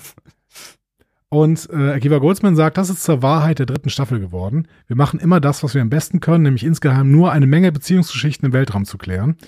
Wir werden diese hoffentlich weiterhin auf unterschiedliche Weise entfalten, genauso wie die Töne unserer Episoden unterschiedlich sein werden. Aber ja, der Ehrgeiz lässt nur dann nach, wenn uns nichts einfällt, was wir tun können, was wir noch nicht getan haben. Okay, aber das klingt doch ganz gut. Also so von wegen, äh, ne, eben haben wir, habe hab ich noch gesagt, das ist halt keine innovative Serie. Das stimmt natürlich so auch nicht. Ne? Sie haben ja schon so ein paar äh, ver verrückte äh, Dinge getan. Ähm, vielleicht wird's ja noch verrückter. Wer weiß. Ja, du, du hast ja auch die Grundstrukturen im Prinzip nur angesprochen, dass Ja. die Grundstruktur von Strange New Worlds nicht innovativ ist, aber im Prinzip äh, Strange New Worlds versucht halt schon immer irgendwie mal was Neues reinzubringen. Ne? Also ähm, Crossover und Musical-Episode sind natürlich die absoluten Peaks, aber ich finde, man merkt auch in einzelnen Episoden einfach, dass sie versuchen, neue Sachen, neue Töne auch reinzubringen. So. Ja, und dass sie Lust haben zu, zu spielen. Und äh, ich find's halt auch irgendwie cool, dass sie sich das erlauben. So, ne? Also das macht ja auch nicht jede Serie. Vor allen Dingen, wenn du halt jetzt eine Serie machst, wo die Fans nachgeschrien haben, dann gehst du ja vielleicht auch nicht unbedingt jetzt noch ein Risiko ein und ähm, machst irgendwas, was auf jeden Fall anecken könnte. Ne? Und dazu gehört Ja. halt Musical-Episode oder ein Crossover äh, mit einer äh, animierten Serie so, ne? Ähm, Ja. Aber die machen's halt. So, und das finde ich cool. Ja. Ich hatte ein bisschen Bedenken bei diesen äh, Aussagen von Akiva Goldsman, äh, vor allen Dingen, als er gesagt hat, ja, größer und besser. Ne? Also besser gerne, aber größer finde ich immer schwierig. Ja. Ähm, weil im Prinzip will ich ja nicht die, will ich ja nicht immer nur die größeren Geschichten haben, weil dann sind wir immer irgendwann bei der Bedrohung des gesamten Lebens im Quadranten oder sowas.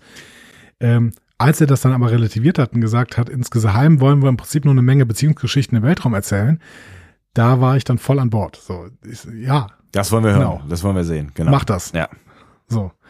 Äh, weil da ist ganz viel Star Trek, äh, was ich liebe, irgendwo drin. Ja. So, ja. Ähm, Henry Alonso Myers, der Showrunner, hat dann über Scotty gesagt, wir werden ihn öfter sehen. Das heißt, ähm, den Scotty-Darsteller werden wir dann wohl auch öfter sehen. Ah was, dann muss ich wieder Untertitel einschalten. Genau. Also äh, starker Schotte halt. Ja. ja. Ähm, Akiva Goldsman dazu, je länger wir auf Sendung bleiben, desto wahrscheinlicher wird es, TOS-Charaktere zu sehen. Ja, das liegt irgendwie in der Logik des Seins, klar. Genau. Und irgendwie kriegt es ja auch hin, dass das so funktioniert, ohne dass es ähm, sich total strange anfühlt oder es große Aufschreie gibt. Ja, es regen Also, sich schon immer Leute auf. weißt, Äh, ja. bei, Weil bei Kirk gab's gab's ja schon so, ja, aber gut. genau. Aber wir sind, glaube ich, alle der Meinung, dass Uhura echt schön getroffen worden ist Ja, ähm, als Charakter. Oder viele sind dieser Meinung, ich zumindest. Und ähm, viele, also ich, ja, ich finde es immer ganz schwierig, zu- mit, mit, äh, für andere zu sprechen. Deswegen, ja, ja, also ich bin der Meinung, äh, Uhura ist wirklich toll getroffen worden. finde ich auch. Ähm, ich kann mit Kirk immer leben. Äh, Shatner hat übrigens auch wieder ein Interview gegeben, dass Paramount ihn hasst oder sowas. Also keine Ahnung. Oh, okay, ja, was auch immer. Ja, whatever. Ähm, Nein, es Und, ist, es ist halt, ähm, äh, es ist halt ein anderer, so, so, schon so ein bisschen ein anderer Kirk als den, den wir äh, dann später sehen. Also irgendwie und irgendwie auch nicht. Also ich bin sehr gespannt, wie sich, ne, wenn wir das jetzt noch eine Weile verfolgen dürfen, wie er sich dann so entwickelt und vielleicht, ob sie dann auch so ein bisschen so den Bogen schlagen noch mehr in die Richtung, die wir dann halt in TOS sehen. Ähm, we will see. Vielleicht ist aber einfach auch eine, eine andere Reinkarnation, was ja auch okay wäre. Mit Anleihen aus der Vergangenheit. So. ich bin gespannt, wer noch kommen könnte. Ne? Also wir haben natürlich Sulu und Chekhov Ja. irgendwo. Wir haben eventuell McCoy. Ja. Ne? Also das sind so Charaktere, die noch eingeführt werden könnten. Ich meine, McCoy, das ist ja auch einer der, der Älteren gewesen, der äh, müsste ja jetzt schon sehr lange irgendwo rumgeistern, ne? Ja, könnte man auch nochmal nachlesen, was er eigentlich in dieser Zeit macht. Das äh, weiß Memory Alpha bestimmt. Ja.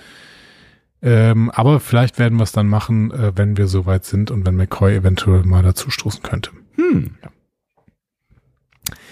Ähm, Akiva Goldsman hat auch noch was über die Darstellung der Gorn gesagt, was sehr interessant ist und vielleicht auch ein bisschen kontrovers. Da könnten wir ein bisschen vielleicht noch drüber reden. Okay. Zitat. Ich dachte, es sei wichtig, dass in unserer Galaxie, dass es in unserer Galaxie echte Monster gibt. Das bedeutet nicht, dass wir in zehn Jahren oder in zwei Seasons kein nettes Gespräch mit den Gorn führen werden. Aber im Moment sind sie in den Staffeln 1, 2, 3 die Monster. Übrigens begannen viele der anderen Star Trek Antagonisten als Außerirdische, als andere und verzeihen sie die Bezeichnung als Aliens. Aber wir haben gelernt, uns mit ihnen zu verbinden. Nicht so die Gorn. Die Gorn sind für uns auf diese Weise nicht verständlich, für uns auf diese Weise nicht nachvollziehbar. Ein Teil unserer Galaxie besteht darin, gut zu sein, freundlich zu sein, einfühlsam zu sein und euch zu, und auch zu verstehen, dass das Böse existiert. Denn mit Mitgefühl zu sehen bedeutet, dass man blind für das Grauen sein sollte. Die Gorn sind Monster. Okay. Ich, also das ist halt so, davon? äh, das ist ja immer so die Frage, also ich glaube ja irgendwie nicht daran, also ich erstmal glaube ich nicht so richtig daran, dass es Charaktere geben muss, die ähm, durchwegs böse sind, weil das halt auch irgendwann relativ langweilig werden kann, so, weil das halt auch irgendwie nicht glaubhaft ist. Ähm, auf der anderen Seite muss man natürlich schon sagen, durch dieses, durch diesen Alien-Effekt, ne, ähm, den, den wir jetzt in Staffel 2 vor allen Dingen gesehen haben, macht das natürlich schon irgendwie zu, zu einer gewissen nachvollziehbaren Bedrohung. Ne, also diese ganzen Alien-Anleihen auch am Ende, ähm, ähm, die, die machen sich schon irgendwie bedrohlich. Auf der anderen Seite äh, finde ich halt irgendwie ist Star Trek halt am Ende genau das, also das, was, was er gesagt hat, was theoretisch mit den Gorn auch irgendwann passieren kann. So, ne? Es ist, es, es sind Menschen, die oder es sind Wesen, die versuchen, mit anderen Wesen in Kontakt zu kommen und da eigentlich die Probleme zu lösen. Und deswegen wäre es eigentlich schon ähm, Star Trekig, wenn sie am Ende den Konflikt mit den Gorn halt auch so niederlegen, dass sie vielleicht irgendwann müssen ja keine Verbündeten werden, aber koexistieren, eine, eine, eine Kommunikation aufbauen. Also das ist für mich halt am Ende Star Trek. Und dann wären die Gorn für mich halt nicht nur böse, sondern sie handeln halt, wie sie handeln, aus Gründen, die wir dann erfahren werden. Ja. das wird nicht passieren, ne? Ja, offensichtlich nicht, nachdem wir, was wir gerade gehört haben, ja. Also, ähm, es, es wird auch deswegen nicht passieren, weil uns ja in TOS erzählt wird, dass da die, ich weiß nicht mehr, wer, welche Spezies war, ja im Prinzip ähm, in ihrem äh, Grenzraum dafür sorgen möchte, dass sich dann irgendwie mal diese Spezies miteinander verstehen und deswegen die Gorn und äh, die Föderation auf einen Planeten beamt. Ja, naja, klar. Ne? Also bis dahin hat es offensichtlich nicht funktioniert. Nee, ist richtig. Also kann, ja, klar, dann kann es auch vorher nicht funktionieren, ja. Ich fände es schön, ja. wenn die Reflexion über die, Bezie über die Beziehung, dass das auch in Star Trek, äh, in, in Strange New Worlds auch passiert, ne? dass irgendwer zumindest mal sagt, ja, vielleicht müssen wir einfach die Gorn nur verstehen. So. Ja, vielleicht also, sind es keine Monster. Genau, also ne, es ist halt auch irgendwie so eine etwas antiquierte Sicht, also auch vor allen Dingen eine nicht wissenschaftliche Sicht. Also was auf der Welt, ne, in der wir jetzt hier so existieren, ist denn einfach nur böse? Ja. Also äh, ja, ist Quatsch. Ist Quatsch. Halt. Also es, ja. es, es, läuft ganz viel mit Vorurteilen. Ne? Ja. Also klassisches Vorurteil zum Beispiel, ähm, Haie sind böse. Ja. So, ne? Wie war das? Es Und sobald du jemanden hast, der sich mal ein bisschen mit Haien beschäftigt, dann weißt du, ja, sind Haie, wie sagt äh, Robert McLehmann immer, Haie sind wie Hunde. So. Wenn du mit denen tauchst, weißt du genau, wie die gerade drauf sind, wenn sie ankommen. So. Ja. Entweder wollen die nur schnuppern und vielleicht sich an dir reiben oder sowas, oder sie haben halt gerade gar keinen Bock und dann gehst du am besten weg. So. Es, es gab doch, es ist, glaube ich, unnützes Wissen, ähm, da aus der Neon, äh, Gott hab sie selig. Ähm, es werden mehr Menschen im Jahr in New York in der U-Bahn von anderen Menschen ins Ohr gebissen als Menschen von Haien auf der ganzen Welt. ja, da passiert nicht viel, genau. Ja. ja. ja. So. Also deswegen, ich finde es nicht ganz unproblematisch, aber ähm, wenn Akiva Goldsman und Henry Alonso Meyer auf dem Schirm haben, dass vielleicht diese Beziehung mal reflektiert werden sollte. Und er sagt ja zumindest auch, ähm, dass man sich ja schon vorstellen kann, dass man in zehn Jahren oder zwei Seasons eben ein nettes Gespräch mit den Gorn führen könnte. Ja, ja, also ich meine, solange die Perspektive da. Ich meine, ne, wir haben uns immer beschwert darüber, dass wir in Star Trek immer mal wieder irgendwie Bösewichter gehabt haben, die irgendwie nicht böse waren, weil sie halt irgendwie, das hat irgendwie, ne, bei den Borg hat es eine Weile funktioniert, dann irgendwann nicht mehr, weil sie einfach nicht, nicht das Potenzial, also nachdem wir verstanden haben, wie die Borg funktionieren, ist das Potenzial zum Böse sein irgendwie so ein bisschen weg. Ähm, wobei sie immer noch eine gewisse Bedrohlichkeit haben. Aber es gibt viele Bösewichte, die halt nicht so richtig böse sind. Also kann ich schon verstehen, dass man sich wünscht in so einer, so einer Geschichtenerzählung, dass man irgendwas schön Böses, eine richtig coole Bedrohung hat, so die halt auch. Ich kann das, ich kann das ja. auch voll verstehen. Ich würde halt immer sagen, du kannst natürlich auch Bösewichter zeichnen, die einfach ähm, einen anderen Wertekosmos haben, ne? Und äh, deswegen aus ihrer Perspektive natürlich niemals böse sind, aber halt aus unserer Perspektive halt schwierig in der Zusammenarbeit. Und das haben sie sowohl bei den Romulanern als auch bei den Cardassianern eigentlich ganz gut hinbekommen. Oder du zeigst ähm, halt Individuen, die halt durch ihre besondere Geschichte, welche auch immer die sein mag, ähm, auch irgendwie äh, zu unmoralischem Handeln neigen und dann hast du halt natürlich viel mehr vielschichtige Möglichkeiten, ähm, Menschenwesen darzustellen, so, ne? Ja. Ja, wobei dann natürlich schnell beim beim Batmiral bist, ne? Ja. Ich weiß oder, nicht, warum ja. sich Star Trek halt irgendwann so auf die Borg geschmissen hat, weil, keine Ahnung, man hätte irgendwie das erzählerische Potenzial, beziehungsweise das begrenzte erzählerische Potenzial durchaus erkennen können. Der Borg. Absolut, ja. Und dann hast du halt sowas wie die Cardassianer, die, wie ich finde, halt mega spannend sind, weil es halt so eine. Aber völlig ignoriert werden. Aber völlig ignoriert werden, genau. So, eine, so ein Planet voller gebrainwashter, ähm, weiß ich nicht, Neokommunisten oder was auch immer. Also, ne, das ist ja, die sind, die sind ja, die sind ja alle irgendwie echt strange unterwegs. Und da hast du halt einen ganz anderen Wertekontext, in dem sie alle irgendwie äh, groß ja. geworden sind. Ähm, die halt ganz anders einfach mit Dingen umgehen. Und die, also Cardassianer fand ich mega spannend als, ähm, ja. als Bösewichte. Und da hast du halt dann auch die Möglichkeit, halt so Leute wie, wie Guldukat einzuführen, der halt ein Wichser ist und aber immer wieder, immer wieder schafft es trotzdem, das Writing in dieser Serie an Stellen dir das Gefühl zu geben, so, naja, vielleicht, vielleicht ja doch nicht. Vielleicht ist ja da doch irgendwas. Ja. Ah, nee, doch. Ah, nein, ah, Pro, nee, pro mehr Cardassianer. Ja. ja, Ja. gut.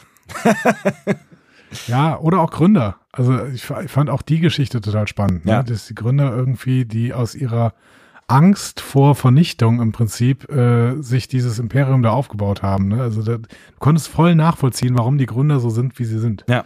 Und trotzdem waren sie immer total das Böse. So. Ich musste auch nie daran zweifeln, dass sie böse waren, äh, aus unserer Perspektive. Aber gleichzeitig musste ich nicht daran zweifeln, dass sie vollkommen ihre Gründe hatten für das, was sie da getan haben. Ja, ja. Ähm, Auch, ja, Ja, auch gut angelegt, auf jeden Fall. Okay. Ähm, dann äh, kamen irgendwann die Analysen für Staffel 2 von Star Strange New Worlds in der Zeit und tatsächlich waren sie laut Nielsen-Ranking in den Top 10 aller Streaming-Serien erfolgreicher als PK Staffel 3. Nielsen ist so eine Firma, die sich auf Publikumsmessungen in den USA konzentriert hat. Also die Mhm. arbeiten mit Big Data und ähm, messen dann, wie viel denn wahrscheinlich diese Serien geguckt worden sind, weil Mhm. die äh, Streaming-Anbieter bieten uns alle keine Zahlen. Okay. Mhm. Aber die können das dann anhand von Social Media Interaktion und ähm, was auch immer, können die da irgendwie versuchen, das zu ranken. Spannend, ja. Und Picard war äh, da drin, ähm, immer wieder in den Top 10 äh, mit der dritten Staffel, aber Strange New Worlds in der zweiten Staffel war da wesentlich länger drin in den Top 10. Krass, ja. Ja, und dann äh, ging es in den Streik der SAG-AFTRA, als die Staffel gedreht werden sollte. Deswegen war man sich im Klaren darüber, dass der Dreh starten kann, wenn der Streik zu Ende ist und dann am besten sofort. Also das war immer so die Aussage. Ja. ne? wir, wir haben alles vorbereitet. Also im Prinzip, sobald ihr könnt, wäre es Ja. ganz schön, wenn wir dann sofort anfangen könnten. Also wir müssten nur das Licht einschalten. Genau. So, und äh, da war es dann am 13. November soweit, äh, da war der Streik zu Ende und laut der Directors Guild auf, auf Canada ging es dann am 11. Dezember, also einen Monat später, los mit der Produktion, Mhm. Die dann laut Ankündigung bis Juli 2024 laufen soll. Wow. Mhm. Ähm, ich möchte mal, dass du im Hinterkopf hältst, Juli 2024, das wäre auch über die FedCon. Ja, ist korrekt. So, ne? Ja. Ja, ja, ja, ja. ähm, die Vorbereitungen dazu waren eigentlich schon seit Mai fertig. Ne? Mhm. inklusive der visuellen Effekte für die AR-Wand. Äh, Leute wie Jess Bush und Melissa Navia haben sich dann per Social Media äh, gemeldet. Jess Bush hat gesagt, ja, ich suche einen Parkplatz in Toronto, hat jemand was anzubieten und sowas. Ne? Also die, die haben im Prinzip angekündigt, so jetzt geht's wieder los. Ne? Mhm. Also Jess Bush äh, ist ja die äh, Darstellerin von äh, Chapel und Melissa Navia ist die Darstellerin von Ortegas. Aber ich dachte eigentlich, dass Jess Bush vielleicht weniger dabei sein könnte, weil sie ja verschwinden wird. Hm. Ähm, Offen, ja. who knows? Who knows? Sie ist auf jeden Fall in Toronto. ja. Und hat hoffentlich So. mittlerweile einen Parkplatz gefunden. Hoffentlich. Ähm, zu diesem Zeitpunkt dann hieß es, theoretisch könnte Staffel 3 Ende 2024 starten. Wenn alles glatt läuft, könnte man sogar überlegen, die Staffel zu teilen, damit die Postproduktion für den zweiten Teil in Ruhe fertiggestellt werden kann und Mhm. der erste Teil schon rausgehauen werden kann. Ähm, für Staffel 3 soll die AR-Wand noch mehr zum Einsatz kommen. Ein Großteil der visuellen Effekte dafür ist schon fertig. Das heißt, sie konnten dann wirklich äh, sich im Prinzip ins gemachte Netz setzen, weil alles, was nicht SchauspielerInnen und AutorInnen war, hat er durchgearbeitet. So, ne? Und die AutorInnen haben offensichtlich vor dem Autorenstreik diese dritte Staffel schon fertig geschrieben. Das heißt, im Endeffekt konnte währenddessen extrem viel dran gearbeitet werden, bis die SchauspielerInnen dann wieder dazukommen konnten. In perfekten Bedingungen dann spielen konnten. Genau. Ähm, die komplette Besetzung ist zurück, inklusive Martin Quinn als Scotty, äh, die Gornkern als Schurken zurück. Auch das war uns jetzt nicht mehr neu. Äh, und es wird wieder kräftig in dem Genre Topf gegriffen. Und auch das war im Prinzip angekündigt worden durch äh, Kiva Goldsman. Ja. Jonathan Frakes übernimmt wieder eine Folge Regie Juhu! in der dritten Staffel. Mhm. Jonathan Frakes. Ja, genau der. Und zum Drehstart gab es dann noch neue News. Mhm. äh, nämlich am ähm, im Endeffekt 12. Dezember. Äh, Co-Executive Producer und Autor Davey Paris und Regieproduzent Chris Fisher haben da sofort äh, so Set-Eindrücke geteilt, irgendwie auf Instagram. Das Motto war so ein bisschen Spielereien im Weltraum, also klingt, als würde jemand wirklich Spaß haben da an der Stelle. So. Okay. Ähm, und da wurde dann bekannt gegeben, geplant sind etwa fünf Monate Dreh. Vom 11. Dezember bis zum 21. Mai. Mhm. Das Heißt wäre erstens- wiederum vor der FedCon. Das wäre gut für die FedCon. Das Ja. ist das Erste, was es heißt. ja. Und das Zweite, wenn du demnächst irgendwann in Toronto bist und du siehst ein paar Leute in Sternflottenuniformen, keine Panik. Das ist die Zukunft der Menschheit. Ja, auf jeden Fall. Ähm, ja, weitere Auftritte von TOS-Charakteren werden mittlerweile als unvermeidlich beschrieben. Äh, ob die jetzt in der fünften Staffel eventuell schon kommen, keine Ahnung. Vermeintlich ist schön gesagt, ja. Ähm, und ähm, man fragt sich so ein bisschen, was noch kommen mag, wenn Akiva Goldsman immer wieder betont, dass es alles noch größer und besser wird. Nach einem Musical, einer Crossover-Episode, Kann es Hm? nach einem Musical noch größer werden? Also, ich glaube ja ehrlich gesagt nicht. Ballett im All. Nee, nicht zu toppen. Also, Musical ist nicht zu toppen. Ähm, so. Dann habe ich mal wieder was Schönes für über Strange New Worlds aus einer ganz komischen Richtung. Okay. John Billingsley. Was sagt dir der Name John Billingsley? Spontan nix. Das ist Dr. Flox von Enterprise. Ach. So. Okay, ja, den habe ich dann wirklich gar nicht auf dem Schirm. Sorry for that. Ja. Der war in einem Podcast über Strange New Worlds Ja. und hat dann ein bisschen was erzählt. Okay. Er sagt, ähm, ich war beim Streik und einige der Leute von Strange New Worlds kamen vorbei und sagten, sag mal, wie lang leben die Denobulaner deiner Meinung nach? ich sagte, lange, lang, lang, lang. Auf jeden Fall lang genug, um in ihrer Show zu sein, wenn sie drauf hinaus wollen. Ähm, also wer weiß. Ähm, ich meine, ich würde gerne wiederkommen und ich glaube, selbst wenn ich tot bin, gibt es meinen Sohn Flox Junior, der immer noch, immer noch, und der ist seinem alten Vater wie aus dem Gesicht geschnitten. Das wäre natürlich crazy. Ja. So, dann ging es weiter in diesem Interview. Es, es, es war wirklich ein sehr, sehr schöner Podcast. Was könnte Flox mittlerweile machen? Ja. So war die Frage. Ich denke, er schreibt eine Reihe sehr erfolgreicher Sexhandbücher. Ich denke, er ist sowas wie der Dr. Ruth des intergalaktischen Weltraums geworden und hat vielleicht eine eigene Show bekommen. Äh, Ruth, Dr. Ruth ist so eine äh, klassische äh, Aufklärerin quasi in den USA. Ruth Westheimer oder Ruth Westheimer, eine deutsch-US-amerikanische Sexualtherapeutin, die hat über 30 Sachbücher zum Thema Sexual, äh, Sexualität geschrieben. Okay. So. Mhm. Ähm, Billingsley erzählt weiter. Vielleicht auch viele Kochbücher. Vlogs, er war hedonistisch. Er war brillant, aber er war hedonistisch. Also würde er nach Star Trek Art forschen und Krankheiten heilen und Gastvorträge bei verschiedenen medizinischen Veranstaltungen halten. Ich würde aber gern glauben, dass er an einem Punkt angelangt ist, an dem er sagte, weißt du was, ich habe viel getan, es ist Zeit für mich Spaß zu haben. Und ich werde ein paar coole Sachen machen. Äh, Ich würde gern glauben, dass er einige seiner letzten Jahre mit seinen verschiedenen Frauen und Ehemännern genießen konnte, indem er durch die Galaxie reiste, nach Riser ging und eine Menge Spaß hatte.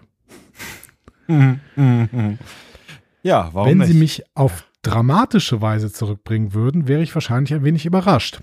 Aber mir würde es gut gehen. Ich habe diese Episoden wirklich genossen, in denen ich die Möglichkeit hatte, mich auf die ernstere Materie einzulassen. Ich mache gern alles davon. Es ist meine eigene Natur, die jetzt zum Vorschein kommt. Meine Fähigkeit als Schauspieler besteht darin, mich in beide Richtungen zu bewegen, denn am interessantesten ist es, wenn beide gleichzeitig möglich sind. Also, Sebastian. Andreas. Vlogs in Strange New Worlds.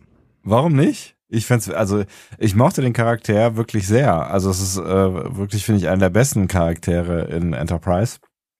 Ähm, und der hat viel Potenzial. Also das wurde meiner Meinung nach in Enterprise auch noch nicht völlig auf, ausgeschöpft. So und ähm, why not? Das ist ein guter Schauspieler, das ist ein guter Charakter. Go for it. Stimme ich dir absolut zu. Ja. Ich wäre auch voll dabei. Finde ich witzig. 63 Gut. habe ich gerade geguckt. Ja, ist aber absolut okay. Ja. Ne? So. War der einigermaßen jung, als er das, also drei- das ist 43 halt, ne? Also Ja. oder 40 halt, genau. Ähm, interessant. Ah ja, stimmt, der konnte sein Gesicht aufblasen. Das Kugelfisch, ja. ähm, letzte Woche gab es noch ein paar News über Strange New Worlds. Episode 302 ist im Kasten. Regisseurin Jordan Canning, die bei der zweiten Episode der Season Regie geführt hat, teilte das auf Instagram mit. Ähm, sie schwärmt von der Liebe zur Show, zur Besetzung und zur Crew und kann es kaum erwarten, ihre wahrhaft epische Episode zu teilen. Oh, Oh, das ist ein bisschen Marketing-Sprech, aber ja, mein Gott. Aber ich, ich falle gerne drauf rein. Ähm, Jess Bush äh, hat dann auch einen Jordan Canning Wertschätzungstag auf Instagram gefeiert. Okay. Ähm, das hieß aber auch, dass der Drehplan hält. Die Dreharbeiten haben ja am 11. Dezember begonnen. Äh, zwei Wochen Drehzeit pro Episode, weihnachtliche Pause, das passt schon. Ähm, dass es jetzt in der zweiten Januarwoche we weitergeht und Episode 302 dann im Kasten ist jetzt mittlerweile. Ja. Ähm, dann würden die zehn Episoden mit dem geplanten Abschluss am 21. Mai funktionieren. Was gut wäre für die FedCon. Ja. Aber die Drehs sind halt wirklich bis Juli angesetzt. Das heißt, vielleicht gibt's da noch Nachdrehs und dann muss man halt hoffen, dass diese Nachdrehs nicht alle Schauspielenden betrifft, denn Ja. alle Schauspielenden sind auf die FedCon eingeladen, so Ja. ungefähr. Und das könnte ein Fest werden. Ja, genau. Schauen wir. Yes. Das war's für Strange New Worlds.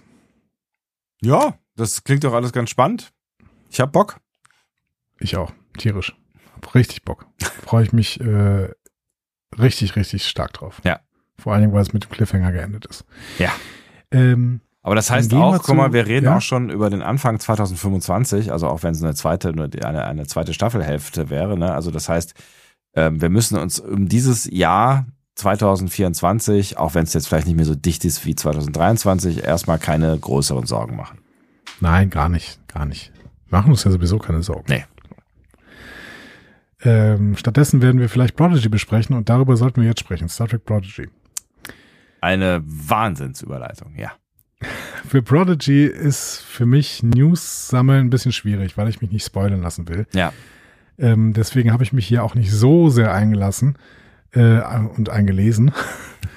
Am 23. Juni kam auf jeden Fall die Hammermeldung äh, letzten Jahres. Paramount Plus hält die Star Trek Lizenz wieder nicht zusammen. Äh, sie haben Prodigy verkauft und das, obwohl die zweite Staffel da schon fast fertig war. Ähm, beides wurde noch im Juni von Paramount Plus gekickt. Es ist, es ist, äh, ja, ich kann mir da auch nur an den Kopf fassen, echt. Ja, vor allen Dingen, weil Paramount, weil, weil Prodigy wirklich jetzt nicht die super teure Serie war. Keine Ahnung, dann streicht dieses dusselige äh, eine Billion Dollar. Ich habe es mir jetzt angeguckt. Äh, deutsche Produktion nach dem Eschbach-Roman, den ich echt gern gelesen habe, aber mit dem Eschbach-Roman Eschbach hat das so ziemlich gar nichts zu tun. Ja, Gut. Ähm, gut. ja. Die Fans haben sofort angefangen, Lärm zu machen. Ne? Mhm. gab einen Hashtag Save Star Trek Prodigy, der ging bei Social Media rund und über Hollywood flog sogar ein Flugzeug mit so einem Banner Save Star Trek Prodigy. Ja. Und im Oktober wurde Prodigy dann gerettet. Ironischerweise von Netflix, dem Home of Star Trek. So, also von 2017 damals. ne? Ja. ja. Ex-Home of uh, Star Trek and uh, Future Home of Star Trek vielleicht. Genau. Und Staffel 2 wurde deswegen aber verschoben auf 2024. Ähm, denn Netflix wollte dann erstmal Staffel 1 bringen und seit Weihnachten ist Staffel 1 jetzt auch auf Netflix. Mhm. Zusätzlich wurden dann eben am 13. Dezember die Arbeiten an Staffel 2 beendet. Da haben sie offensichtlich noch ein bisschen dran rumgeschraubt. Und laut den Showrunnern hat die wieder 20 Folgen wie schon Staffel 1. Mhm. Und es gibt sogar weitere Pläne, also Staffel 3 und darüber hinaus. Die hoffen sehr, also die H-Man Brothers hoffen sehr, dass Netflix das ganze Ding nochmal erneuert, weil sie Pläne bis zu, für bis zu sieben Staffeln haben. Wow, okay. Und also ich meine, ne, wie gesagt, wir werden jetzt damit anfangen. Ich habe noch nichts gesehen. Ähm, aber was ich so von euch mitbekommen habe, also ihr habt jetzt mehr als einmal gesagt, guckt euch diese Serie an. Also da, das, ich habe schon das Gefühl, dass dass ihr da vieles dran mögt. Also vielleicht auch, wenn wir jetzt nicht Ja. die, die alleinige Zielgruppe sein äh, sollen, ne? aber irgendwas scheint diese Serie anzusprechen. Ähm, ich habe jetzt die erste Folge gesehen. Ja, okay. Ich habe nur gesehen, dass es eine Doppelfolge ist. Ne? Ja, aber ähm, wir besprechen die dann in zwei Episoden. Ja, natürlich. Es hätte uns jemals eine Doppelfolge davon abgehalten, äh, zwei Stunden zu podcasten. Also ich habe die zweite äh, Folge der Doppelfolge noch nicht gesehen. Ne? Ich hab nur diese Ja, erste. ja, Ne? ja, ja. Nur, dass du auch weißt, was du gucken musst. Ja, Ne? ich hätte es nicht anders gemacht. Ähm, also es ist kein definitives Ende dieser Serie in Sicht. Ähm, es ist total abhängig von Zuschauerinteressen und von der Netflix-Entscheidung. Ähm, die H-Man Brothers sagen aber auch, das Ende von Staffel 2 könnte auch ein Serienende sein. Zumindest sei das so geschrieben. Okay. Also sie werden uns auch nicht völlig enttäuschen. Ähm, wenn jetzt nach Staffel 2 Schluss ist, dann geht das wohl einigermaßen auf. Okay.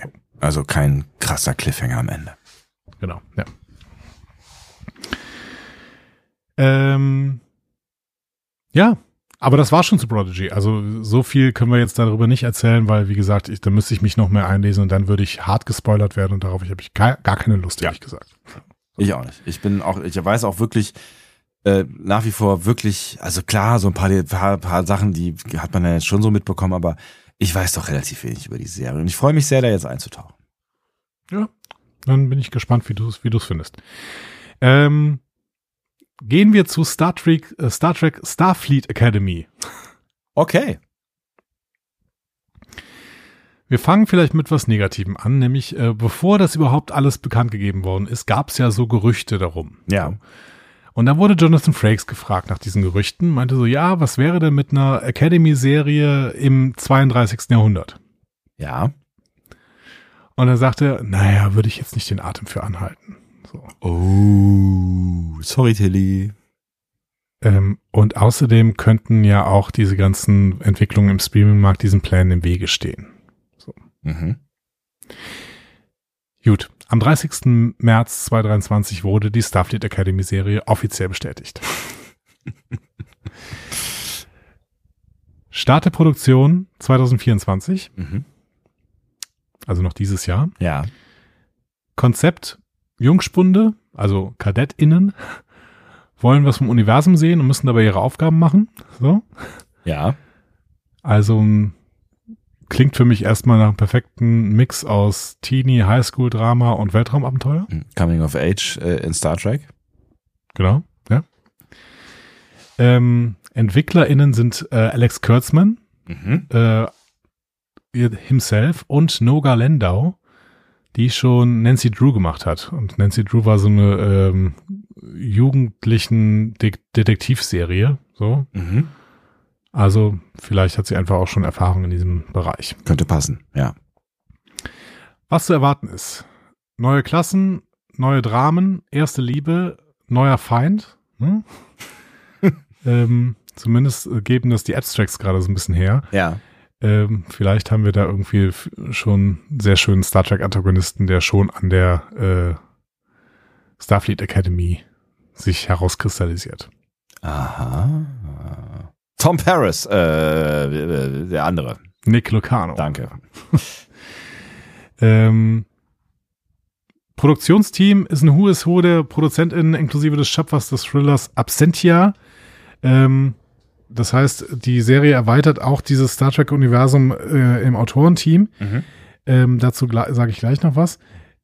Das Versprechen ist, dass wir irgendwie eine neue Generation von Starfleet-Offizierinnen sehen, neue Charaktere, neue Geschichten und dass es irgendwo Star Trek für die TikTok-Generation wird. Wollte gerade man so sagen, will. ne, das ist halt so ein bisschen ähm, Gen Z-Content. Setting möglicherweise 32. Jahrhundert, weil die Ach. Akademie eine längere Pause eingelegt hat. Ne? Mhm. Äh, danke, The Burn. Ähm, dann würde Sylvia Tilly sicherlich mitmachen. Mhm. Wir wissen es aber noch nicht genau. Okay. Ausstrahlung wahrscheinlich ab 2025. Mhm. Ähm, wäre jetzt genug Zeit, nochmal alles, was Star Trek hat, zu binge-watchen, wenn ihr da irgendwie Lust drauf habt. Hast du das Und im? Writers Room, ja, ich glaube schon, das funktioniert. Im Writers Room, Tony Newsom, Ach, guck mal einer an. Ja. Star und Comedian von Lower Decks, könnte man sagen. Ja. Ne? Äh, sie ist dabei, bringt Humor da mit rein ähm, und bringt ganz viel Star Trek-Liebe rein. Mhm. Äh, und Beides die hat, wichtig. auch noch ein paar, die hat auch noch ein paar Interviews dazu gegeben und ich glaube, da habe ich, äh, also zu dem, was sie da sagt, habe ich auch richtig Bock. Wir gehen aber noch erstmal zu Alex Kurtzman, weil der ist äh, tatsächlich ja Serienschöpfer zusammen mit äh, äh, Landau. Wie heißt sie mit Vornamen? Ja, ich vergesse es immer wieder. Ich hab's leider auch schon Äh, Noga. vergessen. Ah ja. Noga Landau. So. so. Ähm, Alex Kurtzman sagt, yeah, äh, back in Writers Room. Mhm. Da wollte ich immer wieder hin. Ähm, und das Team ist wohl tatsächlich, sind vor allen Dingen die drei. Da gibt es noch ein paar andere Autoren, aber Noga Landau, Alex Kurtzman, Tony Newsom als Triumvirat, die ja zumindest auch die Öffentlichkeitsarbeit für den Writers Room machen. Wie geil. Ja. Klingt gut. Ähm, Was mich an Starfleet Academy so begeistert, ist, dass es wirklich wichtig ist, dass jede Show wirklich ihre eigene unverwechselbare Identität hat. Was ist sonst der Unterschied zwischen dem einen und dem anderen? Und ich glaube, die Fans haben über 60 Jahre darauf gewartet, in die Schokoladenfabrik zu gehen und zu sehen, wie es dort zugeht. Und wenn Sie in der Sternflottenakademie sind, befinden Sie sich noch nicht auf einem richtigen Schiff. Und so kann man Fehler machen und lernen, wer man ist und das alles herausfinden. Mhm. Ich denke, dass diese Idee, die die Generationen erbt, ich schaue auf meinen Sohn, wir schauen auf die Kinder, sie erben all diese gewaltigen, gewaltigen Herausforderungen. Dann stellt sich die Frage, wie kann man all diese Hoffnung bewahren und wieder aufbauen? Und ich denke, darum geht es in unserer Show so sehr. Es macht echt Spaß und es ist sehr witzig und es ist letztendlich eine Show, die die heutige Generation anspricht. Und das ist die Frage, wie werden unsere besseren Engel entstehen und was werden sie tun, um uns dorthin zu bringen? Und es wird an der nächsten Generation liegen, das zu tun. Wieder eine Next Generation, yeah. Ja, und ich finde, Alex Kurtzman zieht hier die ganz großen Geschütze auf. Ne? Ja. Also mit, ähm, ja, wir sprechen jetzt eine Generation an, die im Prinzip mit den ganzen Aufgaben, die sie jetzt äh, vor sich hat, irgendwie hoffnungslos werden kann. Und wir versuchen ihnen Hoffnung zu geben. Boah. Ja? Soll er mal versuchen, ja. Aber ähm, ja, finde ich gut. Man merkt auf jeden Fall Alex Kurtzman, dass er richtig Bock hat. Ja. So. Der hat sich den ganzen Star Trek Bums jetzt sieben Jahre lang angeguckt und war dafür hauptverantwortlich. Ja. Aber hat im Prinzip nie so richtig mitgeschrieben, also bis auf so ein bisschen Discovery am Anfang. Ja. Ähm, und der Jetzt will jetzt los. mal wieder richtig schreiben. Ja. ja. Also finde ich, finde ich schon ganz schön. Auch wenn ich weiß, dass äh, Alex Kurtzman nicht bei allen von euch sehr beliebt ist. So. Ja, aber er hat, er hat äh, das Star Trek äh, Herz am richtigen Fleck äh, und das Ja, kann ja nicht schaden. mittlerweile. Genau. Und mit Tony Newsom ähm, an der Seite, was soll da schiefgehen? Ähm, laut Newsom, die hat nachher noch ein Interview bei Track Movie im Podcast gegeben, ähm, ist der Writers Room eine Truppe von nicht psychopathischen Trackliebhaberinnen. Ein Wunderwerk der Castingabteilung von Hollywood. Okay. Die Mission, die Serie zielt darauf ab, die jüng- jüngere Generation in die Sternflottenakademie zu locken, wo alles möglich ist, außer vielleicht Langeweile. Mhm. Ähm, Tony Newsom ist begeistert von der Idee, die ungestümen Jahre der KadettInnen zu erkunden, bevor sie zu den makellosen OffizierInnen werden, die wir gewohnt sind. Also wir werden auch ein bisschen Mariner da sehen. Ja. Da kann man von, von ausgehen. Ja. Und dann hat sie aber noch was betont. Sie Mhm. meinte, Kanon Cops. Für die Trekkies da draußen, keine Sorge, die Serie wird nicht zu einem Teenie-Drama im Weltraum. Äh, Newsom versichert, dass sie und andere im Autorenteam als Kanon-Cops fungieren, um sicherzustellen, dass die Serie im Star Trek-Universum verankert bleibt.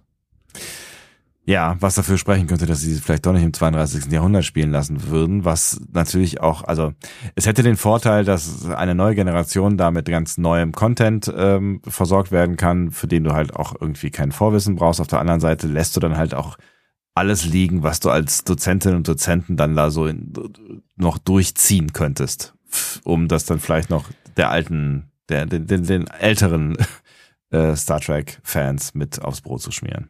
Ja, aber ich glaube, dass das nicht unbedingt dafür spricht. Also ich glaube, du kannst auch im 32. Jahrhundert schon mit Kanon Cops darauf achten, dass einfach die richtigen Sachen erzählt werden. Wir müssen ja auch gucken, was passiert in der äh, Akademie, was sind da für Spezies, wer gehört zur Sternflotte, wer nicht, gibt es da irgendwie Fight äh, zwischen unterschiedlichen Spezies, ähm, was machen eigentlich die Orions von der Smaragdkette gerade so, ähm, was Ja. ist eigentlich mit den Cardassianern, ja, also man kann ja unterschiedliche Sachen dann irgendwie da Ja, ja, klar, thematisieren Ja. und dabei trotzdem achten, dass man nicht äh, den Kanon irgendwie kaputt macht. Ja. So.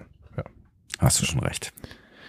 Ähm, Tony Newsom hat aber selber nochmal erwähnt, sie ist das erste Castmitglied, das offiziell zum Autorenteam einer Serie gehört. Okay, ja. Und das fühlt sie sich geehrt. Würde ich auch machen, ja.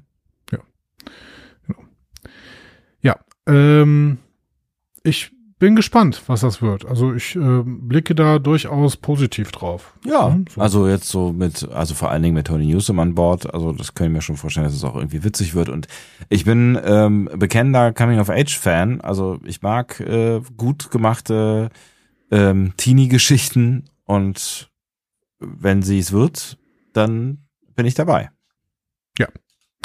Das, äh, Also wir sind ja eh dabei. Wir Wir sind eh dabei, genau. Aber äh, ich habe ich hab auch äh, mehr und mehr Bock drauf. Ja. Ähm, dann kommen wir zum nächsten neuen Projekt. Star Trek Section 31. Wow.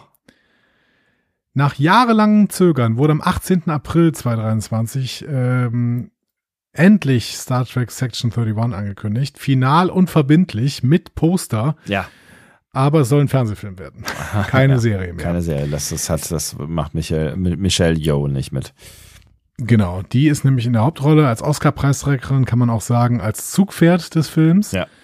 Ähm, das Drehbuch stammt nicht von den früheren Discovery-Autorinnen Bojan Kim und Erika Lippold, wie lange angekündigt war, sondern von Craig Sweeney, ebenfalls auf dem Writers Room von Discovery Staffel 1, aber mittlerweile halt auch Showrunner bei einer anderen Serie, bei uh, The Code. Das heißt, er hat so ein bisschen Karriere gemacht, seit er aus dem äh, Autorenraum von Discovery Staffel 1 rausgefallen ist. Mhm. Also, oder absichtlich rausgegangen ist. Also, es, es gab keinen Skandal oder sowas. okay, ja. Äh, Regie führt Olatunde Sunsanmi, Ach, Regiechef von Discovery. Mhm. Ja, muss ja nichts Schlechtes heißen. Nee, aber das heißt auch schon ein bisschen, dass wir vielleicht uns am Look von Discovery orientieren werden, wenn wir Sek Section 31 haben. Es ist ja auch im Prinzip die zweite direkte Auskopplung von Discovery Ja. nach Strange New Worlds. Ja. ja. Ja, Michelle Yeoh taucht wieder in die Rolle der Philippa Georgiou ein. Kaiserin, Imperatorin. Mhm. Ne? Ähm, die Dreharbeiten starteten Ende Januar, also vorgestern Mhm. sind die gestartet. Ja. Sollen sechs Wochen dauern. Ähm, in den guten alten Pinewood Studios in Toronto. Äh, diesmal ähm, für einen Film, der laut Zitat Mission Impossible mit Guardians of the Galaxy kreuzen soll. Okay, das ist meine Ansage. Ja. Also klingt nach einer ziemlich wilden Fahrt auf jeden Fall. Aber es, ist, Ähm. es ist klar, dass es ein Streaming-Film wird. Also der wird nicht in die Kinos kommen. Irgendwie. Nein, irgendwo. es wird ein reiner Streaming-Film und läutet damit auch die zweite Star Trek-Ära oder die zweite Star Trek-Phase auf Paramount Plus ein. Das hatte ich am Anfang schon angekündigt, Ja, weil er das erste Produkt nach den ersten fünf Serien ist. ja. Ähm, und die ersten fünf Serien waren eben Phase 1. Äh, Hollywood Reporter äh, zufolge ist der Schritt zum Film teilweise der Angst vor einer Übersättigung des Star Trek-Universums geschuldet. Ne? Mhm. Ich glaube weiterhin, dass es vor allen Dingen Michelle Yeoh ist, die nicht, sich nicht für eine Serie committen wollte. Kann ich mir auch vorstellen. Ja, ja. Habe ich ja gerade schon gesagt. Aber es kann schon auch sein, dass, ähm, dass Paramount Plus auch Angst vor einer Übersättigung hatte, aber im Prinzip ist ihnen das, glaube ich, im Endeffekt egal, wenn die Sachen gut performen würden. Ja, würde ich auch denken. Aber vielleicht hatten sie auch jetzt nicht so das Potenzial. Das kann ja sein, dass sie da irgendwie einen Test gemacht haben oder eine Analyse oder was auch immer. Ähm, vielleicht äh, hat die Serie auch einfach nicht so viel Potenzial gehabt wie irgendwie andere Projekte. Sonst hätten sie ja auch irgendwie Michelle Yeoh irgendwie in den ersten zwei Ja. Folgen auftauchen lassen können und ähm, danach übergeben an wen auch immer. Ja, Shazad Latif. Ja, der Ähm, hat wahrscheinlich mittlerweile auch was Besseres zu tun. Ja, weiß ich gar nicht. Also ich glaube, der wäre schon wieder gern dabei, hat er auch irgendwo gesagt. Ja. Ähm, Frage ist, ob Michael dabei ist, ne? Aber obwohl die, ja, ist ja jetzt, Ja, die ist ja ich glaube in nicht, einer dass ganz das in anderen der Zeit. Zukunft spielt. Ich Ja, glaube, das genau. spielt in der Vergangenheit. Ja. Ähm, also in der Vergangenheit der Zukunft. Ja. Ähm, Ja, ja. spannend ist, dieser Film soll wohl den Anfang machen für alle zwei Jahre einen für Streaming gemachten Star Trek-Film. Ach, hör auf. Sagt Paramount Plus. Fände ich ja nicht interessant, äh, nicht, fände ich ja gar nicht mal so interessant. äh, Finde ich nicht uninteressant, weil sie dann damit die Möglichkeit haben, wirklich einfach mal was auszuprobieren. Ne? Also einfach mal irgendwie was Ja. komplett Neues zu machen oder was ganz anderes zu machen äh, und es halt bei einem Versuch zu belassen und im Zweifel, wenn das funktioniert, dann da immer noch irgendwie vielleicht was weiter draus zu stricken. Ähm, Ja. Finde ich gar nicht so doof. Nee, finde ich auch überhaupt nicht doof. Im Prinzip ist ja äh, ein Fernsehfilm erstmal eine Doppelfolge und ähm, Ja. man kann dann immer noch gucken, ob man damit weitermacht. So, ne? Ja, voll. so, und wir haben Schauspielende. Hast du dein Google vor dir, damit du dir die Gesichter angucken kannst? Ja, ich habe mein Google immer dabei. Bitte, hau ran. Äh, raus. Omari Hardwick. Kenne ich? Kennst du? Also, war war eine Frage. Kenne ich? Äh, Ich kenne ihn nicht, ehrlicherweise. Nee, ich auch nicht. Was hat er denn so gemacht? Wohl Hauptdarsteller der Serie Power gewesen. Ja. Die habe ich aber auch nicht gesehen. Fantasy Gut. Football, American Skin, The Spell. Ich, ich gehe geh gerade mal sein Oeuvre durch, ob ich da irgendwie Ja, klar. irgendwas von gesehen habe. A-Team, guck mal einer an. Den Film, oder was? Äh, war das der Film? Ja, genau, A-Team der Film, 2010. Aber irgendwie finde ich da gerade Nee, okay, geh weiter, geh mal weiter. Casey Rohl, also R-O-H-L heißt die Frau mit Nachnamen. R-O-H. Ah ja. Mit K, Casey, ist ja interessant. Die war Hauptdarstellerin in Hannibal. Ja. Warte, das Gesicht kommt mir auf jeden Fall irgendwie bekannt vor. Du könntest vielleicht The Good Doctor gesehen haben. Serien und. Was ist denn das für ein unzureichender, unzureichender äh, Wikipedia-Antrag? Caprica. Ich habe Caprica gesehen. Guck mal, da spielt sie in einer Episode mit. Ja, immerhin. und aber woher kenne ich sie denn? Ich kenne ich kenn das Gesicht auf jeden Fall. V, die Besucher, habe ich das nicht auch gesehen? Als Bummen in einer Folge, das wird es vermutlich auch nicht gewesen sein. Ja, klar, habe ich das gesehen. Akte X, unheimliche Fälle de, äh, des FBI in einer Ja, da war sie Folge. vielleicht fünf. Ja. ah, geil. So, dann können wir aber zum nächsten gehen und den kannte ich zumindest. Äh, das ist Sam Richardson. Richardson. Warte mal, habe ich den Hannibal gesehen? Nee, habe ich auch nicht gesehen. Okay, aber auf jeden Fall kommt mir das Gesicht äh, bekannt vor. Sam Richardson. Sam Richardson hat eine wunderbare Rolle in Wieb gespielt. Ja, habe ich nicht gesehen. Da war er äh, so ein Präsidialberater, äh, Richard Splatt. Äh, Ah, aber ich kenne ihn trotzdem, ja. Mhm. Und der hat bei Ted Lasso jetzt äh, quasi den Bösewichten über zwei, zwei, drei Folgen gespielt. Ja, so, einen- so einen fetten äh, Immobilie, äh, nicht Immobilie, so einen fetten Multimilliardärstypen, ne? Genau. Ja. Multimilliardär aus, aus äh, was war es, Ghana? Ich weiß, Weil- ja, irgend- irgendein afrikanisches Land, ja. Nigeria, glaube ich. Nigeria, ja. Ja, könnte sein. Ähm, genau.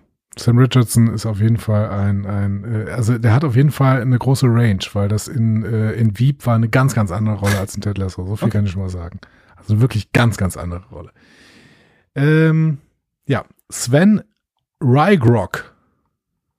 Das denn geschrieben? R-U-Y-G-R-O-K.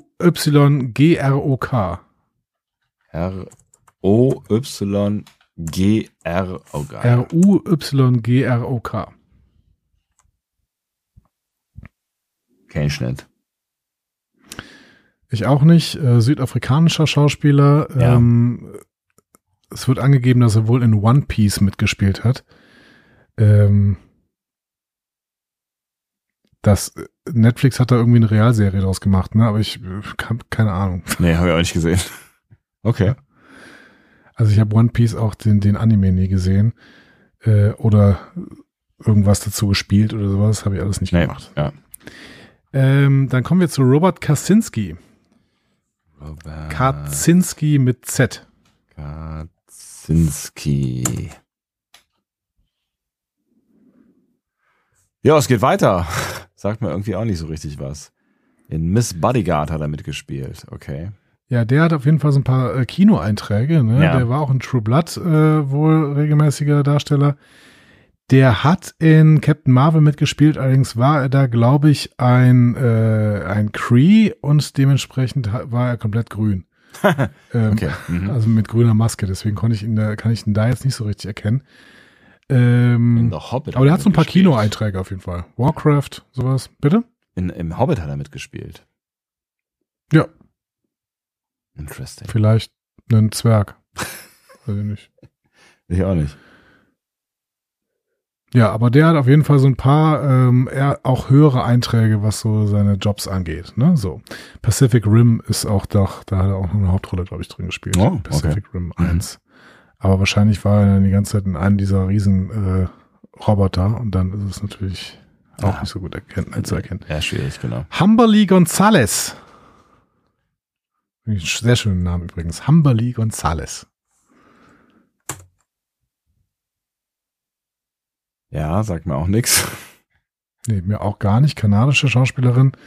Ich habe nichts gesehen von dem, was sie da bis jetzt gemacht hat. Es sind alles eher äh, äh, kanadische Serien, überraschenderweise. Ja, als kanadische Schauspielerin ist es natürlich wirklich eine Überraschung.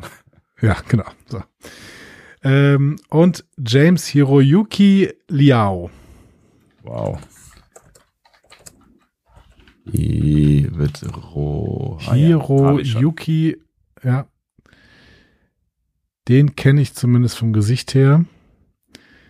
Ähm, Ja.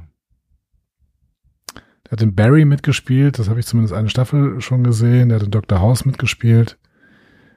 Ähm, Star Trek Into Darkness als da hat er wohl auch mitgespielt. Ach was. Okay. Interessant, ja.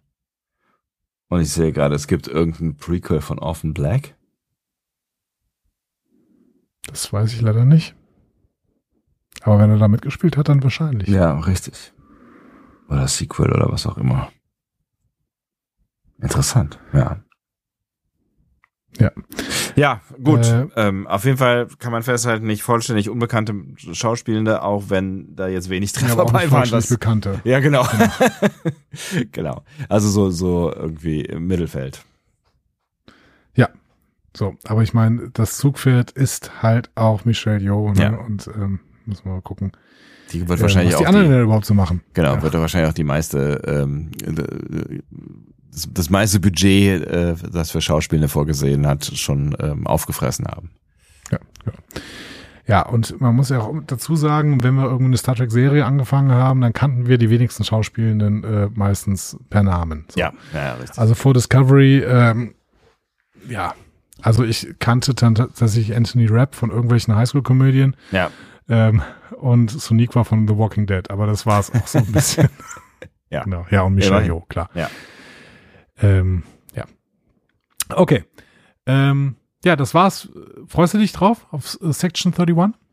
Ich bin vorsichtig skeptisch, ähm, vor Mhm. allen Dingen jetzt nach der Ansage, dass es ja offensichtlich ein Actionkracher wird. Ähm, Star Trek und Action, ja, weiß ich nicht. Aber ich bin Mhm. neugierig. Ich, also, F- Freund ist, glaube ich, jetzt in dem Fall, da habe ich jetzt nicht so die riesen Vorfreude, aber ich weiß auch nicht, was mich erwartet. Ich bin neugierig. Ich denke halt irgendwie im Endeffekt, das wird ein Film. Also wenn der schlecht ist, dann hoffe ich nur, dass er nichts irgendwie im Kanon kaputt macht oder sowas, aber dann ist er halt irgendwann vorbei. So. Ja, ja, ja, klar. Also, ne, was, was, was soll passieren am Ende, ne? Deswegen, ähm, vielleicht ist es ja auch so eine Chance, sich da ein bisschen freizuschwimmen und irgendwie was Cooles zu zeigen. Vielleicht wird's aber auch einfach irgendwie was Generisches, was man so erwartet, wenn man Michelle Yeoh besetzt in einer Hauptrolle für einen Actionfilm. Gucken wir mal. Gucken wir mal. Wir werden sehen. Und Michelle Yeoh offensichtlich hat- auch schon hat- einigermaßen bald. Nächstes Jahr. Genau. Und Michelle Yeoh hat auch nicht zu viele, zu viele generische Sachen gemacht. Also da müssen wir Ja. auch, äh, ne? Ja, ja, ja, genau. Vielleicht äh, hat sie da ja durchaus einen Einfluss. Ich meine, der Charakter, den sie da spielt, der hat ja Potenzial. Das haben wir ja gesehen jetzt in äh, Dis Discovery. Also da kann man ja, Ja. was mitmachen. So, ne? Die hat ja Facetten. Und ähm, der ist ja nicht nur, der ist, der, die ist halt nicht die Gorn, ne? Also die hat halt Nee. äh, verschiedenste Facetten und ähm, mit der hat man ja auch schon so kardassianische Momente, ne? Und haben mitgefiebert, ob sie vielleicht doch kurzfristig die Seiten wechselt oder wie auch Ja, immer. wir hatten ne? diesen kleinen Redemption-Arc in der Spiegel-Episode, äh, Ja. Spiegel-Universums oder was auch immer es war, Episode, wo Ja. sie dann wirklich sich auch mal selbst hinterfragt hat oder sowas. Ja, genau. Wir werden sehen. Wir werden sehen. Ähm, wir kommen jetzt noch, zu, wir kommen jetzt zum letzten, etwas größeren Block ja. und das ist Star Trek Legacy. Ich bin sehr gespannt, was jetzt kommt, ehrlich gesagt. Also, bringen wir mal die Geschichte, ich mache das jetzt noch ein bisschen schneller. Ja. Kurz nach dem Ende von Picard ging Terry Metellus als Showrunner des Picard-Fanfilms, also nee, der dritten Staffel von Picard, Entschuldigung, natürlich sofort auf die Möglichkeit einer neuen Serie ein. Ja. So, ne? so. Ähm, Zitat, die Produktion dieser Shows ist teuer. Sie haben derzeit zwei Shows mit Strange, New Worlds und Starfleet Academy, Produktionsbeginn 2024. Und ich denke, Paramount müsste eine dritte finanzielle rechtfertigen, finanziell rechtfertigen. Ich denke, sie sehen es so, dass sie gut bestückt sind. Sofern die Fans sie also nicht vom Gegenteil überzeugen können, ist das im Moment sicherlich der Standpunkt. So. Sofern, ja, sofern. Genau, Terry Metellus fängt also schon mal an, so ein bisschen zu Ja. sticheln. Mhm. So, ne? Auch Alex Kurtzman hat sich natürlich sofort gemeldet. Das ist sein Job an der Stelle zu sagen, alles ist möglich. Wir haben die Fans laut und deutlich gehört. Es gibt offensichtlich noch mehr Geschichten zu erzählen. Also wir werden sehen. Genau das ist sein Job. Genau Ja. das zu sagen. Ja, absolut. Ja. Kurze Zeit später gab es eine Petition für Star Trek Legacy mit über 50.000 Unterschriften. Das Wow. sind mehr als für Strange New Worlds. Mhm. Und Strange New Worlds haben sie gemacht. Ja. Und äh, den Erfolg damit einkassiert auch, ne? Absolut. So. Dann wurden aber auch Probleme bekannt. So. Äh, ein Argument vieler Fans war, ja, ihr habt doch schon das Titan-Modell, dann könnt ihr euch das sparen. Und das ist falsch. Ja. Die Produktion von Picard war in LA und ist vollständig abgebaut und eingestellt worden. Okay. Bis auf die Enterprise D-Brücke, dazu Ja. später mehr. Aber ansonsten sind, ist alles abgebaut worden, alle Verträge sind ausgelaufen, auch die der Schauspielenden. Und das wäre richtig viel Arbeit, da wieder was vermutlich in Kanada zu starten. Mhm.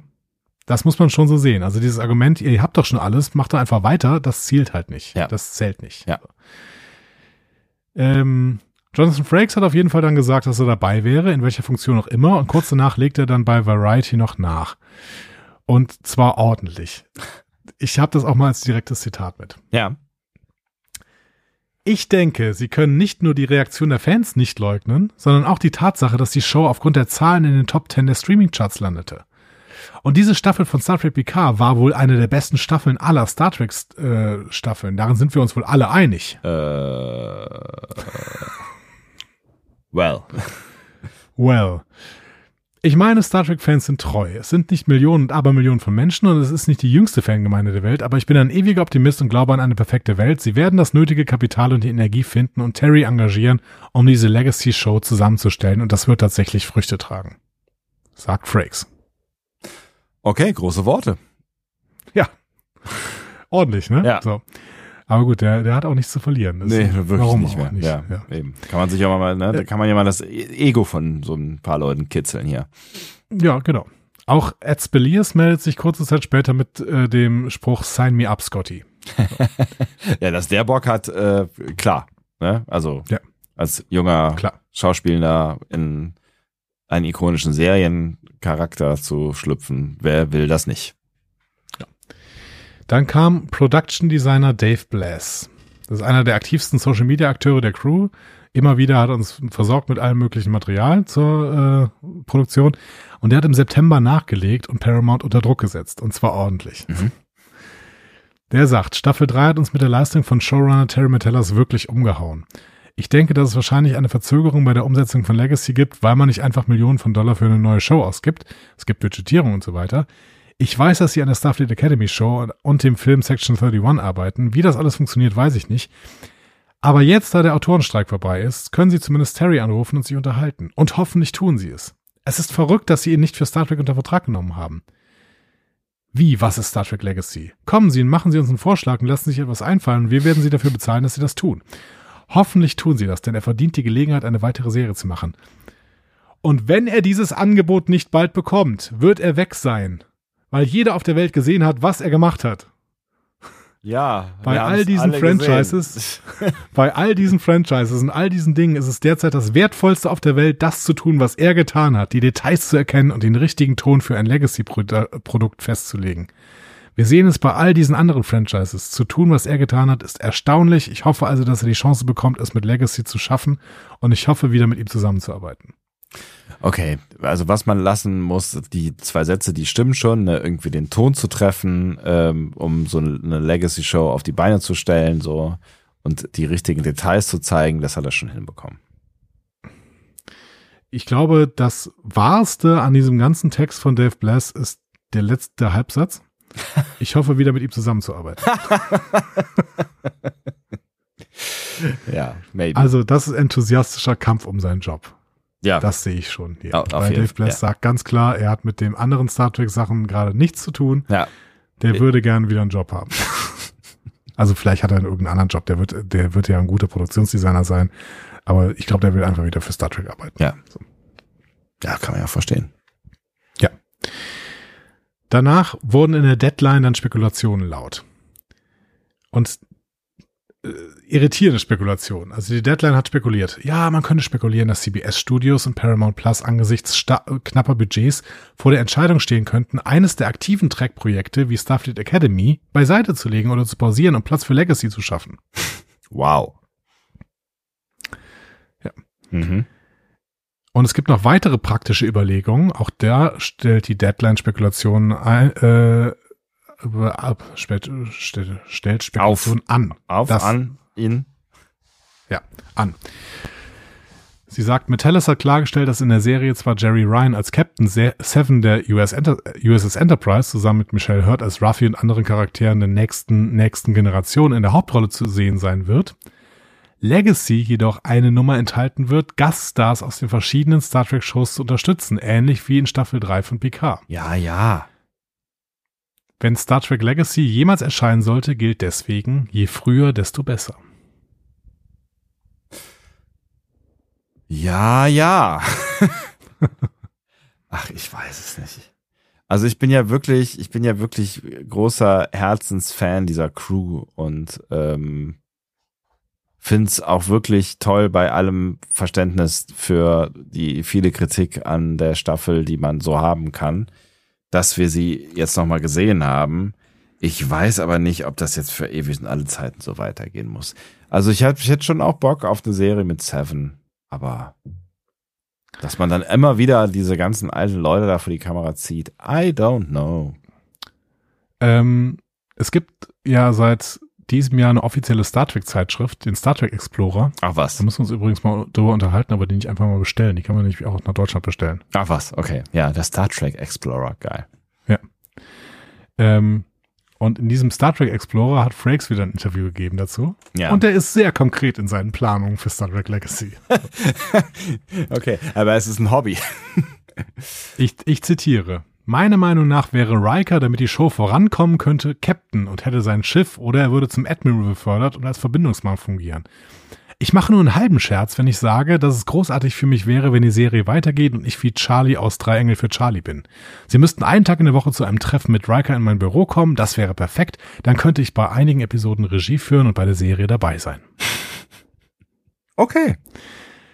Und er redet weiter. Es ist halt Jonathan Frakes. Ja. So. Ich vermute, wenn es weitergeht, wären es Jerry Ryan, Michelle Hurt, Ed Speliers, der jetzt zur Sternflotte gehört, sowie Micah Burton und Ashley Sharp Chestnut, die Jordys Töchter spielen. Ich könnte mir auch vorstellen, dass Lulu Wilson, die in Staffel 1 die Tochter der Riker spielte und so großartig war, ein Teil davon sein könnte. Sie sollte zurückkommen und vielleicht bei der Sternflotte sein. Für mich fühlt es sich so an, als gäbe es eine echte Chance für die Kinder der alten Charaktere weiterzumachen und sozusagen die nächste Generation zu sein. Die nächste Next Generation zu sein. Es fühlt sich einfach so an, als wäre es dort ausgelegt. Es ist die Blaupause für die nächste Phase.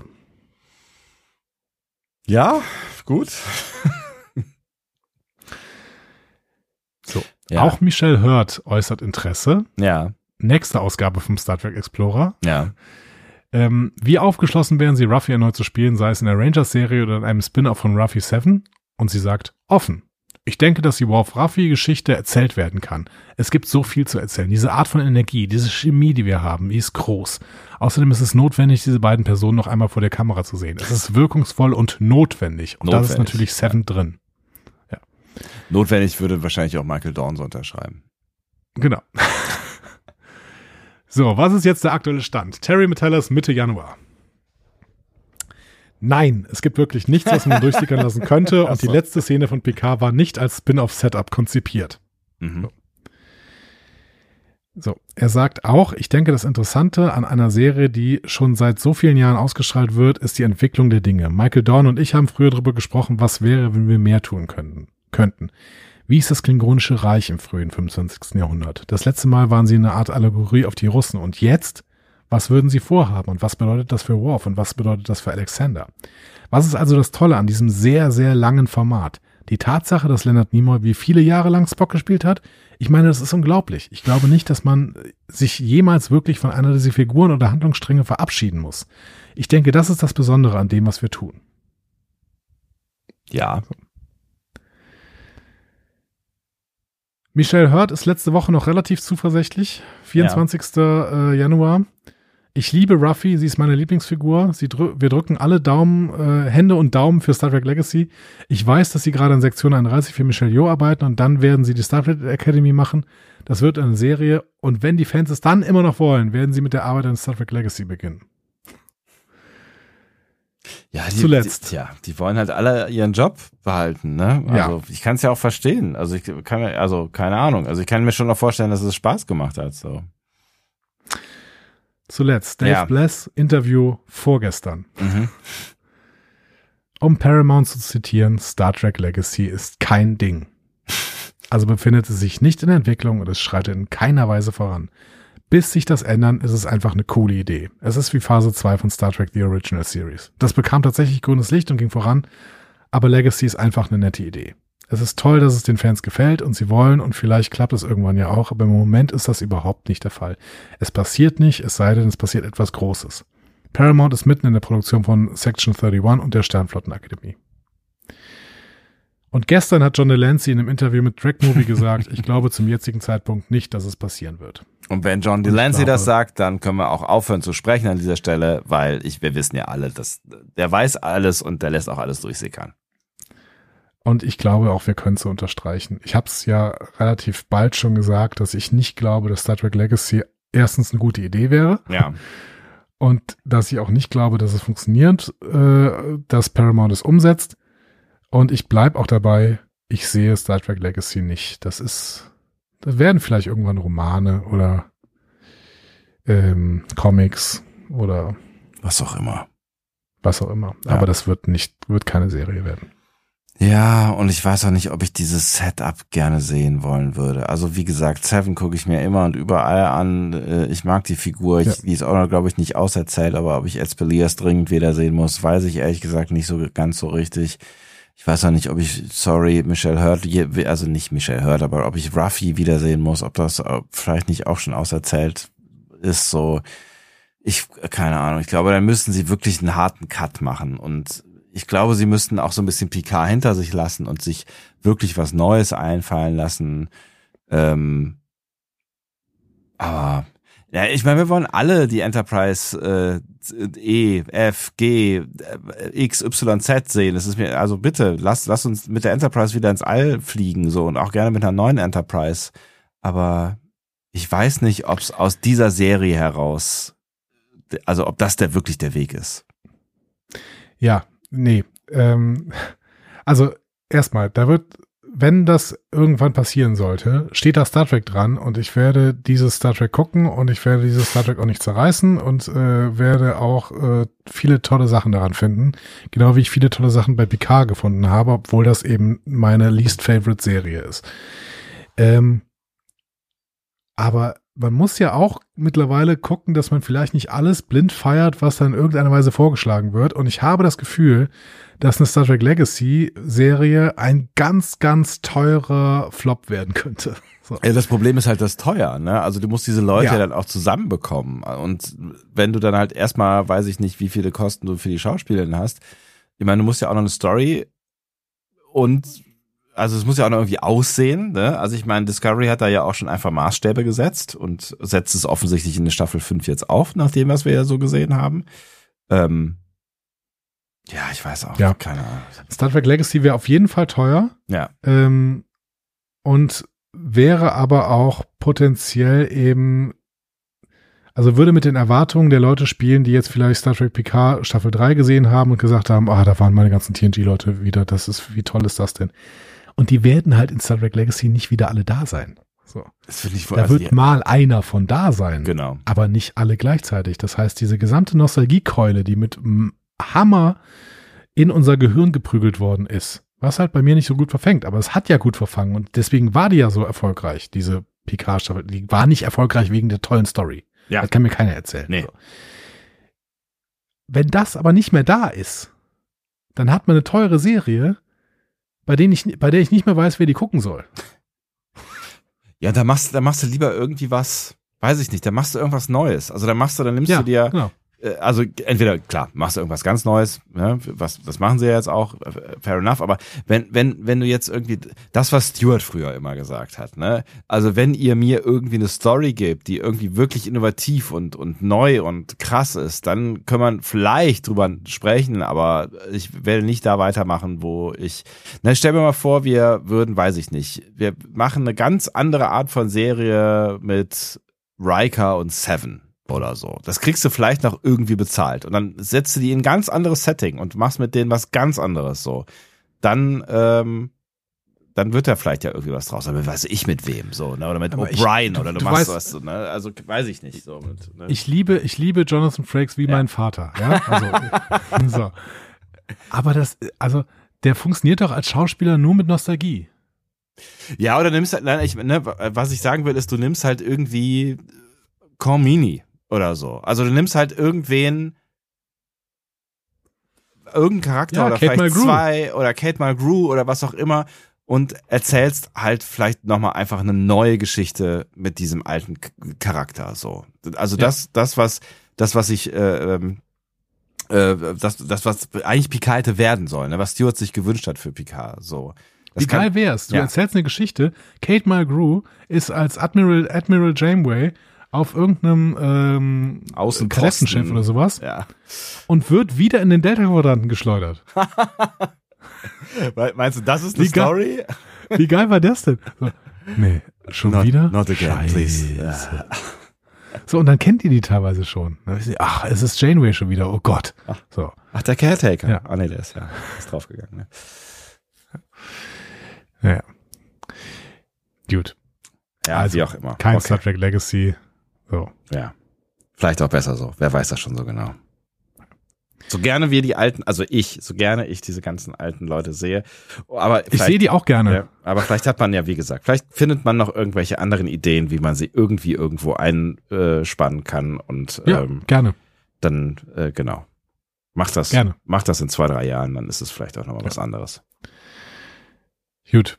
Wir gehen mal noch zu drei kleineren Themen. Ja. Äh, erstens, Short Tracks, Einsatz. Äh, zu den Short Track gibt's gar nichts Neues, außer dass Michelle Paradise gesagt hat, dass das Discovery-Finale zu Calypso passt, aber offensichtlich gibt's keine neuen Short Tracks. Das Discovery-Finale passt so, ah, okay, guck mal einer an. Genau, hat sie gesagt. Ich bin, äh, ich bin gespannt, ja. Gucken wir mal. Äh, die Very Short Tracks. Ja. Die mir ja noch, War eine äh, YouTube-Reihe, wurde zum 50. Jubiläum von TAS für YouTube produziert. Ja.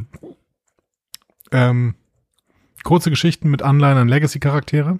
Also nicht Star Trek Legacy, aber die Legacy von Star Trek. Ja. Ehrlicherweise will ich darüber nicht so lang sprechen. Ich Du hast sie gesehen, alle ne? gesehen. Genau. Ja, ich habe sie alle gesehen. Wenn ihr euch einen angucken wollt, dann guckt Walk, Don't Run. Gut sind die meiner Meinung nach alle nicht, aber Walk, Don't Run bein- beinhaltet immerhin ein Lied, das von George Takei, Jonathan Frakes und Tandy-Darstellerin Noel Wells zusammen gesungen wird. Wow. Das ist ja schon mal was. Ja, das, das ist auf jeden Fall was. Also die haben wirklich gute Sprecher bekommen, weil die halt haben wirklich alle Originalsprecher, also ziemlich viele Originalsprecher auf jeden Fall bekommen für Ja. diese für diese äh, Kurzreihe. Ja, und es gibt davor irgendwie noch so eine Holodeck-Folge, wo so sie so ein Inception Holodeck-mäßig machen, dass also sie die, die nehmen quasi den Witz auf, dass Enterprise ja nur eine Holosimulation von Riker war. So Okay. und nehmen den Witz dann auf und erzählen quasi dann, dass äh, Riker und Troy, die sich darüber unterhalten, dass Enterprise nur eine Holosimulation von, von Riker war, auch nur eine Simulation war von äh, Quark und äh, Garak. Und dann gehen sie halt immer weiter. Die sind auch nur eine Simulation, die sind auch nur eine Ja, Simulation. ja, ja, verstanden. Führt natürlich dazu, dass du ganz, ganz viele Originalsprecher hast, die dann wieder irgendwie nur sagen, ha, das war aber eine nette äh, Simulation. Nur ist der Gag halt nach dem ersten Mal kaputt. So. ja. Und das ist leider so ein, Pro so ein grundsätzliches Problem bei diesen Very Short Tracks. Die nehmen einen Gag und spielen ihn dann irgendwie fünf Minuten lang in 20 Facetten durch. Und ich denke so, ja, ich habe ihn beim ersten Mal verstanden. So. Ja. Ich werde sie mir auch angucken und mal gucken, ob ich zum selben Schluss komme. Vielleicht machen wir irgendwann nochmal eine kleine Mini-Folge darüber. Kleine Sonderfolge. Ja, genau. Gut. Ähm, aber mein Gott, die tun auch keinem weh. Ich glaube, die waren noch nicht besonders teuer. So. Immerhin das. Ähm, Star Trek Filme. Letzter Block. Okay, also was anderes als, äh, also jetzt reden wir von Kino, ja? Kino, genau. Ich habe dir eben gesagt, dass die Enterprise D-Brücke behalten wurde. Oh, come on. Was kommt jetzt? Am 20. Juni hat Stewart mit Levar Burton zusammen ein Doppelinterview gegeben bei IndieWire. Ja. Darin folgende Idee. Ich denke, wir könnten einen Film machen. Sag Stewart oder Ein was? Fi- ja, ja, sagt Stewart. Ja. Ein Film, der auf Picard basiert. Nun geht es nicht unbedingt um Jean-Luc Picard, sondern um uns alle und viele dieser wunderbaren Elemente, insbesondere aus der dritten Staffel von Picard, zu übernehmen und daraus einen meiner Meinung nach außergewöhnlichen Film zu machen. Ich erzähle es den Leuten immer wieder und erwähne es und bis jetzt gab es keine eifrige Reaktion, aber es könnte durchaus passieren. Und das wäre meiner Meinung nach eine sehr passende Art zu sagen, und auf Wiedersehen, Leute. War das jetzt nicht schon die Staffel 3? Eine sehr passende Art zu sagen. Auf, Das hat Burton durch die? Blume auch gesagt. Ja. Burton meinte dann so, ja, ist schön, aber ich war jetzt eigentlich auch zufrieden mit dem Ende der dritten Staffel. So. ähm, ja, Ja. und ich denke, im Grunde geht es uns allen im Grunde gleich. Das ist es tatsächlich. Ich glaube nicht, dass wir zu einem besseren Zeitpunkt für die Crew und für uns als Familien hätten aufbrechen können. So. Sagt Burton. Ja. Also der keinen Bock. Stewart, Stewart hat damit aber nicht aufgehört. Denn er hat dann seine Autobiografie vorgelegt. Ja. Ne? Im Oktober, glaube ich, war's. Mhm. Und da sagt er, nun, es gibt zwei Momente. Einer davon ist, dass Picard nicht weiß, was er tun soll. Er ist ratlos. Und das haben wir in The Next Generation nie gesehen. Mhm.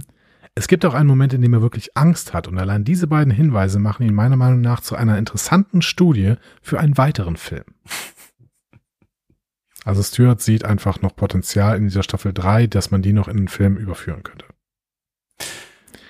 Ja, pff, kann man bestimmt, aber also, ich sag mal so, ähm, wenn jemand einen Kinofilm macht mit der TNG-Crew und mit Stewart, natürlich würde ich in der ersten Reihe sitzen, ja?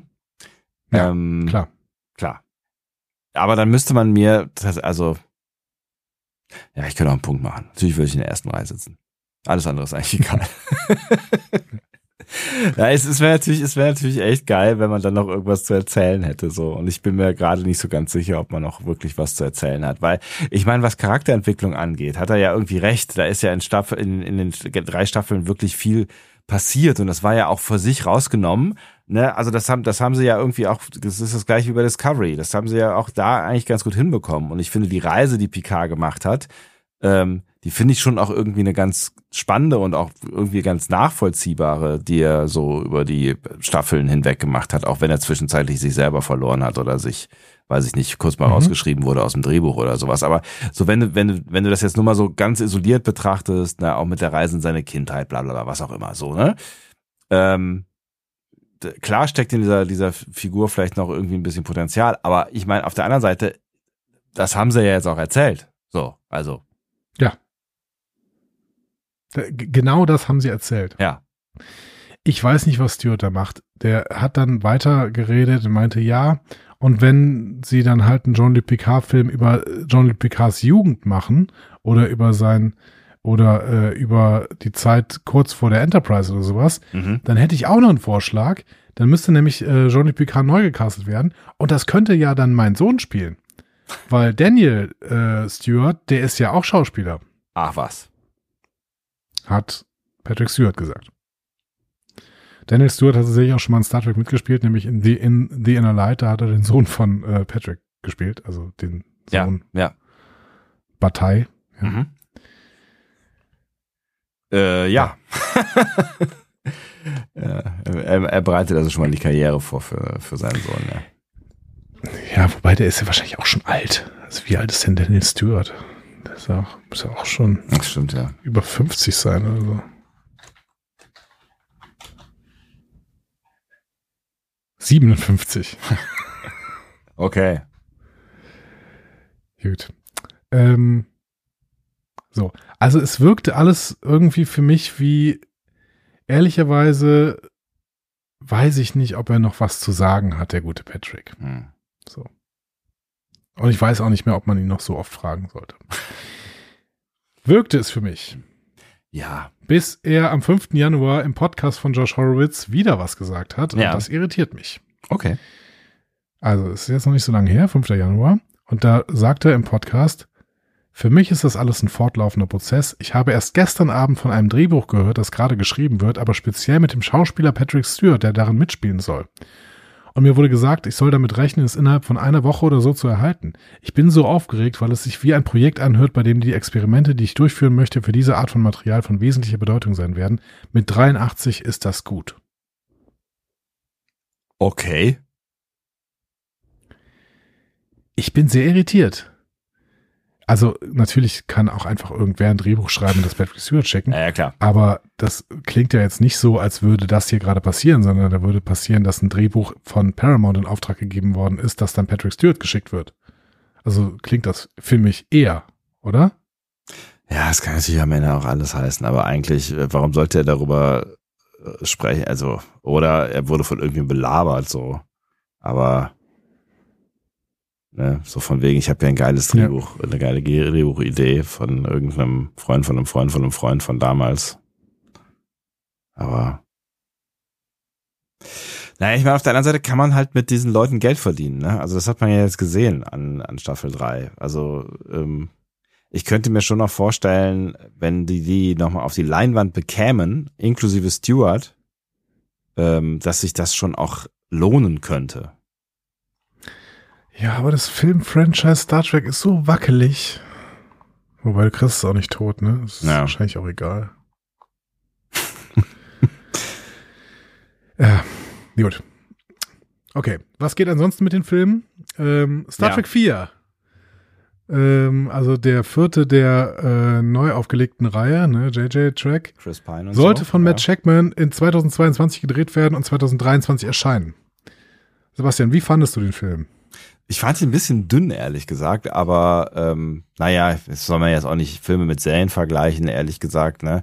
Ähm, aber irgendwie war ja, weiß ich nicht, also ist nicht viel von übrig geblieben, so in meinem Gefühl. Ja. Ich erinnere mich auch an gar nichts mehr. ja.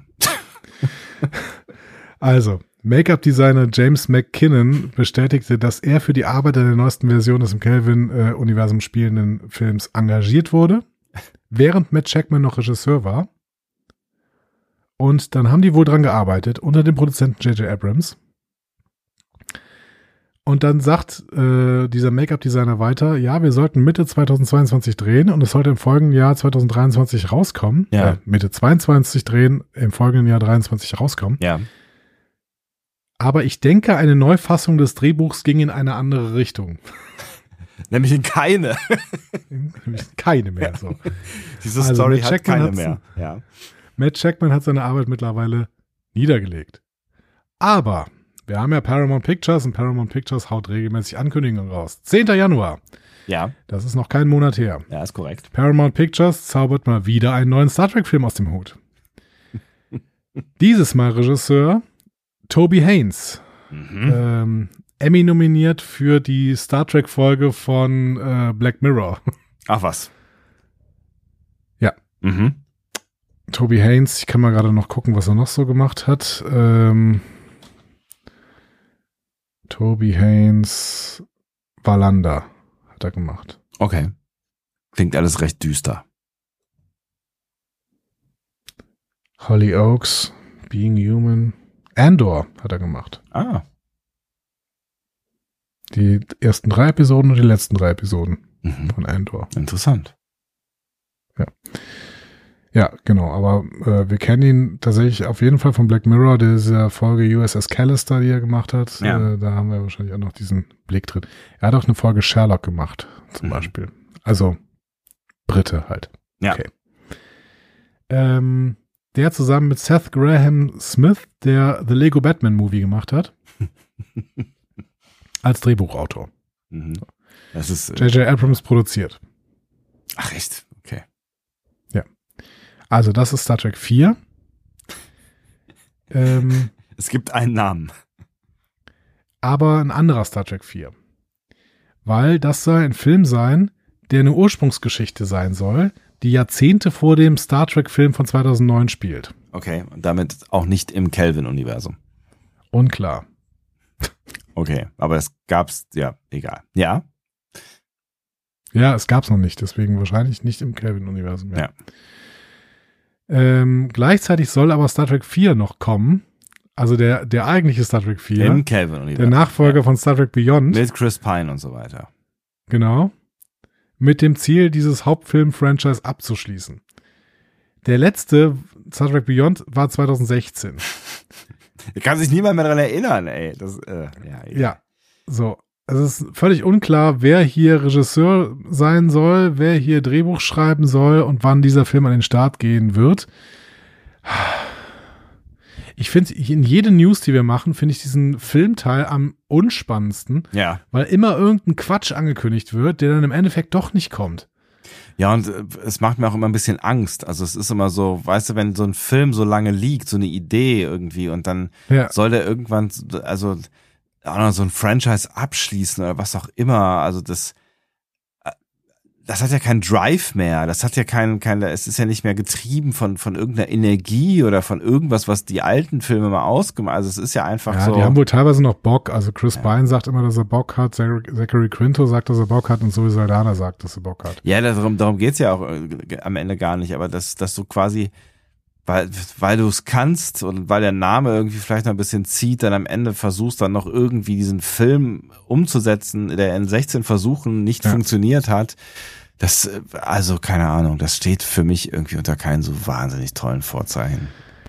Also ich finde die, die Idee mit Toby Haynes nicht so schlecht. Ähm, Aber da reden wir ja von einem anderen Film. Ja. da reden wir von einem anderen Film. Ich bin äh, gespannt, ob da irgendwann was draus wird. Ich würde eigentlich nicht einen neuen Film ansetzen, der wieder ein Prequel ist. Das verstehe ich irgendwie auch nicht. Ich weiß auch nicht, wer das sehen will. Ähm, aber ich finde es vielversprechender dass ta- tatsächlich, als es noch irgendwie versuchen, nochmal diese alte Crew äh, wieder an den Start zu bringen. Die alles super Schauspieler waren, Ja. ohne Frage. Ja. Ähm, die aber jetzt ja wirklich gar nicht mehr so richtig irgendwer sehen will. Ja. Ja, die auch einfach aus einer anderen, anderen Zeit kommen. Ne? Also die haben ja irgendwie das Star Trek Franchise so ein bisschen warm gehalten, könnte man ja sagen. ne? Also die hatten ja irgendwie ihre Berechtigung. So. Also ja, auch, klar, haben die ihre ne? Berechtigung gehabt, auf jeden Fall, ja. Ähm, aber es ist halt, ja, es war halt eine andere Zeit. So, es war halt die Zeit zwischen zwischen den Serien und jetzt haben wir halt irgendwie Ja. andere Stars so und da würde ich halt eher überlegen, ob ich aus Discovery einen Film mache oder aus äh, Strange New Worlds einen Film mache oder so, äh, weil das wollen die Leute doch gerade sehen. Ja, das kann ich mir auch gut vorstellen. Irgendwie ein, Strange New Worlds Film. Ja. Ja, oder von mir aus ein PK-Film. Aber noch keine Ahnung. Ach, für mich ist Star Trek einfach kein Filmfranchise. Ja, Also, die, die, der Höhepunkt aller Star Trek-Filme war Star Trek 4. und danach kam nie wieder etwas, auch nicht in unseren Besprechungen leider. So, genau. So, Sebastian, das war's. Mensch. Kurzer Newsblock heute. Nein, das ging ja mal ganz fluffig. So. Den nächsten Newsblog, meine sehr verehrten Damen und Herren, äh, den hören Sie dann im November 2025. Uns wird's freuen, wenn Sie mit dabei sind. Vielleicht aber auch erst Ja. im Juli 2026. Wer weiß das schon so genau. Das weiß niemand, wirklich. Aber da waren noch ein paar spannende Sachen bei und ich finde es irgendwie äh, gut, das einmal hier irgendwie äh, mal schnell und kurz, prägnant, knackig zusammengefasst zu haben. Und äh, vor allen So Dingen gibt, ja, gibt es mehr als eine Sache, auf die ich mich jetzt äh, auch wirklich nach wie vor freue. Und ich freue mich vor allen Dingen darauf, dass wir, so wie es ausschaut, noch ein paar Jahre zusammen neues Star Trek besprechen werden. Das sieht gut aus. So, Das sieht gut dann aus. Äh, melden wir uns einfach in ein paar Tagen wieder. Ähm, Und besprechen und neues Star mal, Was wir Trek. dann besprechen. Ja, genau. Ja. Oder Ja. altes Star Trek. Oder altes Star Trek. Wale Ja, besprechen. Ja. Ihr könnt uns in der Zwischenzeit hier mal schreiben, auf was ihr euch am meisten freut, was äh, ihr mit dem Kino ähm, Vorhaben so anfangen könnt, welche Serie euer Liebling ist, wie sehr ihr Discovery jetzt schon hinterher trauert, wie geil ihr auf eine bombastisch große und wirklich große Staffel 3 von Strange New Worlds ähm, seid. Habe ich irgendein Verb vergessen? Ihr wisst schon. All diese Dinge Ich schreibe Adjektiv, aber ist egal. ja. Das stimmt, seid ist ein Verb. Gespannt, gespannt, seid, ein Hilfsverb könnte. Wie dem auch sei. Ähm, ihr Wie wisst, ihr noch seid. wie dem auch seid, genau. Ihr wisst, ihr wisst, was ihr tun könnt und wir würden uns freuen, von euch zu lesen und werden das bei Gelegenheit dann auch nochmal hier verwursten an geeigneten Stellen. Stimmt. Wollten wir, stimmt, wir wollten ja sogar noch Feedback machen. Ach mein Gott. Ja, Die vielleicht, ist jetzt schon ein bisschen länger geworden. Genau, vielleicht ähm, äh, es ja, für diesen Podcast reicht glaube ich auch, aber vielleicht können wir ja wirklich nochmal so ein ganz kurzes irgendwie, wir trinken nochmal kurz einen Kaffee über ähm, die vierte Staffel Lower Decks oder so. Sehr gut. Ein Kaffee mit äh, Mariner. Sowas, genau. Auf einen Kaffee mit Mariner. Auf einen Ja, Kaffee mit Mariner, vielleicht machen wir das irgendwie die Tage noch und ähm, können einmal kurz ähm, ja, so, Resümee, resümieren, resümieren ähm, mit euch zusammen und ähm, machen es dann auf zu neuen Gefilden. Auf zum Atem. Auf zum Atem. Auf ins Bett, Herr Dom. Auf ins Bett, äh, gute Nacht und ähm, wir hören uns. Ich freue mich drauf. Ich mich erst. Tschüss. Tschüss.